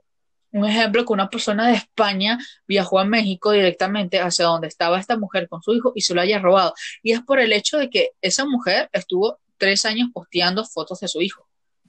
Sí, años la gente está muy enferma y está muy enferma y estuvieron vigilando el proceso de su hijo hasta tal punto de enfermos sexuales en que tuvo que robarse al niño para abusar de él. Ni siquiera a distancia, sino ya físicamente. Y es horrible porque son niños, o sea, si ya de por sí el hecho de que violen mujeres de, de cualquier tipo de edad y las maten, tanto los hombres igual, este, que lo hagan con un niño es como el cuádruple de dolor porque Sí. es un niño que no buscó, bueno, las personas no buscan nada de esto, pero es un niño que ni siquiera se lo imaginaban que le iba a pasar. Es un niño que sentía que estaba protegido al lado de su madre. Es un niño de que, ¿sabes? O sea, Sí, un niño, o sea, tú es como adulto, cuando sales a la calle solo o algo así, pues tú puedes imaginarte, o como una persona mayor, te puedes imaginar, no, pues sé que corro un riesgo, sé que me puede pasar algo, sé que puedo Pero un niño salir no. y no regresar a mi casa, está pero un niño agarrado sí, juega, vive la vida y está en sus cosas, o sea, no se espera en ningún momento. Exacto. Entonces, en conclusión, son unas mierdas. Sí. de, de- de querer pertenecer a nuestra comunidad porque no lo van a hacer jamás. No, Y si- lo de- yo creo que de lo único que van a ser parte va a ser de la lista de mortalidad en, en, en el mundo y también de las cárceles, porque en serio dan, dan asco, se repudia y por favor las personas que nos están escuchando y que nos van a escuchar, tomen conciencia, o sea, si, si ya tienen la conciencia, traten de inculcárselo a la gente que tiene a, su alrededor, que son padres, porque es un tema muy serio, es un tema de que ha estado por siglos y que se ha retratado en cuadros también de pintores muy famosos y en religiones, pero actualmente estamos afrontando el mayor de los casos porque ellos han salido a la luz, han salido a la luz a decir esto es normal, esto es mi Sí. orientación sexual, cuando es lo opuesto. Este, y más cuando estamos en una era tecnológica en la que todo se maneja por una eh, eh, tecnología y de nada les va a servir denunciar esto en Facebook porque Facebook no va a decir, ah, bueno, te voy, voy a mover todas mis influencias y te voy a buscar a tu hijo o voy a mover todas mis influencias y voy a meter a la cárcel a, a- a esta gente. O sea, Facebook lo, lo máximo que puede hacer es borrarle el grupo, un grupo que puede ser creado Y con suerte, personas. ¿sabes? Porque hay muchísimos grupos de ello y ahí siguen y, güey, no Y bajo códigos, o sea, exacto, se, se puede- tú puedes buscar Max y van a estar las páginas y los grupos, pero no sabemos cuántos grupos secretos hay que son súper peores, que, que no sé, se pueden llamar hamburguesitas. Y, no, Sí, y claro, creemos o sea, que, que- es un grupo un- que, que, que no sé, que le gustan las hamburguesas y resultan que son códigos que ellos se crean por hablar de, de pedofilia, igual que hay códigos en grupos de Facebook donde se habla de racismo, donde se habla este, de, de violación, de, de la normalización de las violaciones, o sea, hay demasiado en este mundo, en la tecnología, como Sí. para nosotros como que, aunque sea indirectamente, influir en eso. Sí, claro.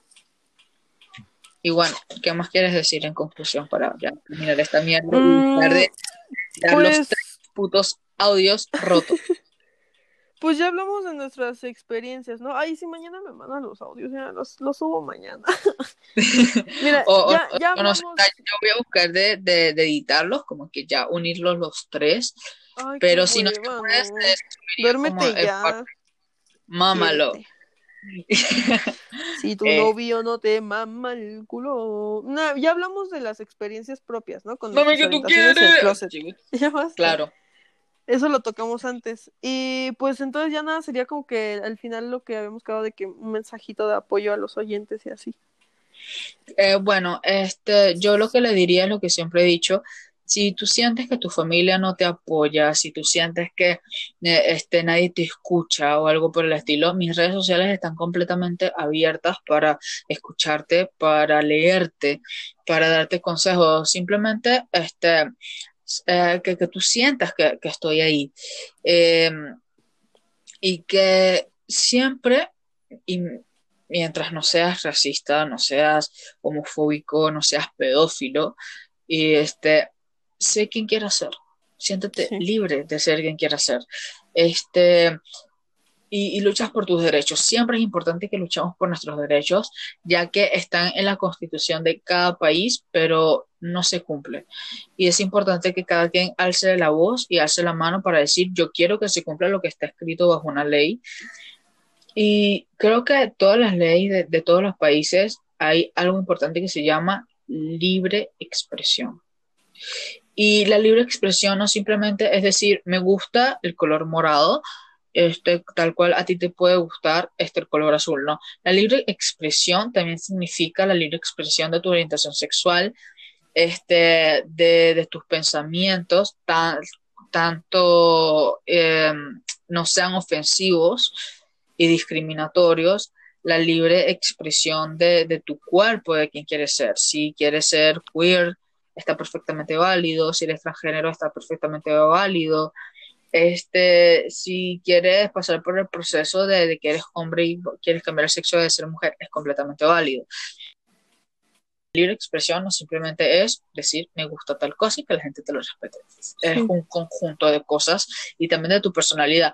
Nadie, nadie puede venir y decir, este, ay, qué asco que, que veas anime, deja de ver anime. Mm. O sea, me gusta el anime, me quiero calar todas las series que yo quiera, porque es tu internet, es tu teléfono, es tu computadora, o sea, qué pedo, eh, a nadie le estás afectando.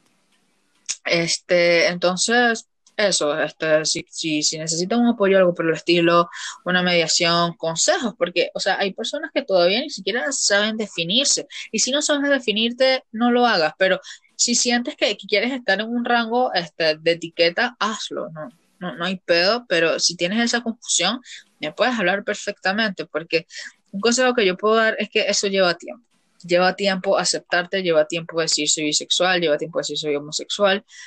Este, y, y, o sea, no, no, no hay como un tiempo definido, tipo, no, o sea, en un año ya, ya puedo decir que soy bisexual. O sea, hay gente que dura 40 sí, años por decir soy persona. gay, teniendo familia. Exacto.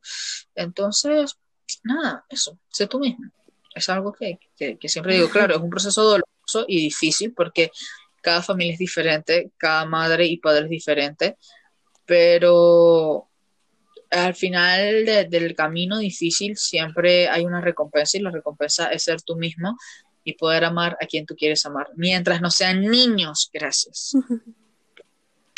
No, Ajá, pues, um, no, pues, ¿qué decirles? El lamentablemente el mundo es un lugar muy oscuro y es un lugar muy feo y, y, y, y, la podemos pasar muy mal si no tenemos cuidado. Entonces, nada, es este.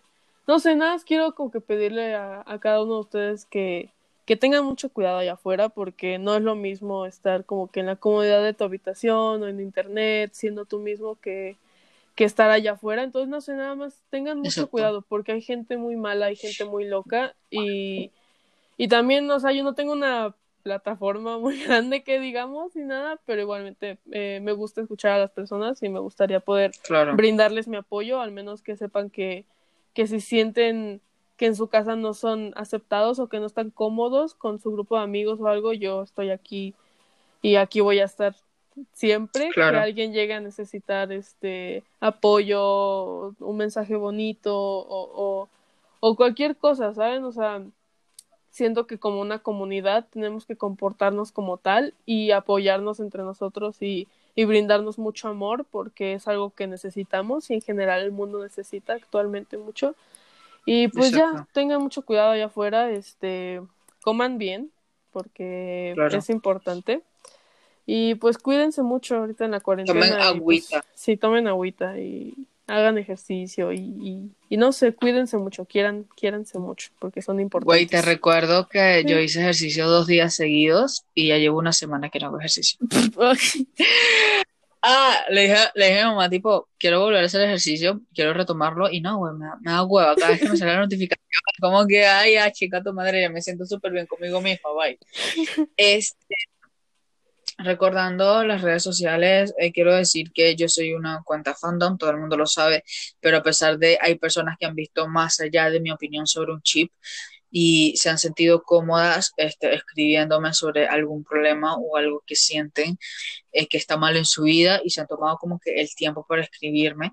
Este, y, y, y, o sea, no sientan que, que yo los voy a ignorar o que yo simplemente estoy para hablar de un chip, porque no lo estoy. Eh, también utilizo la cantidad de seguidores para este, concientizarlos.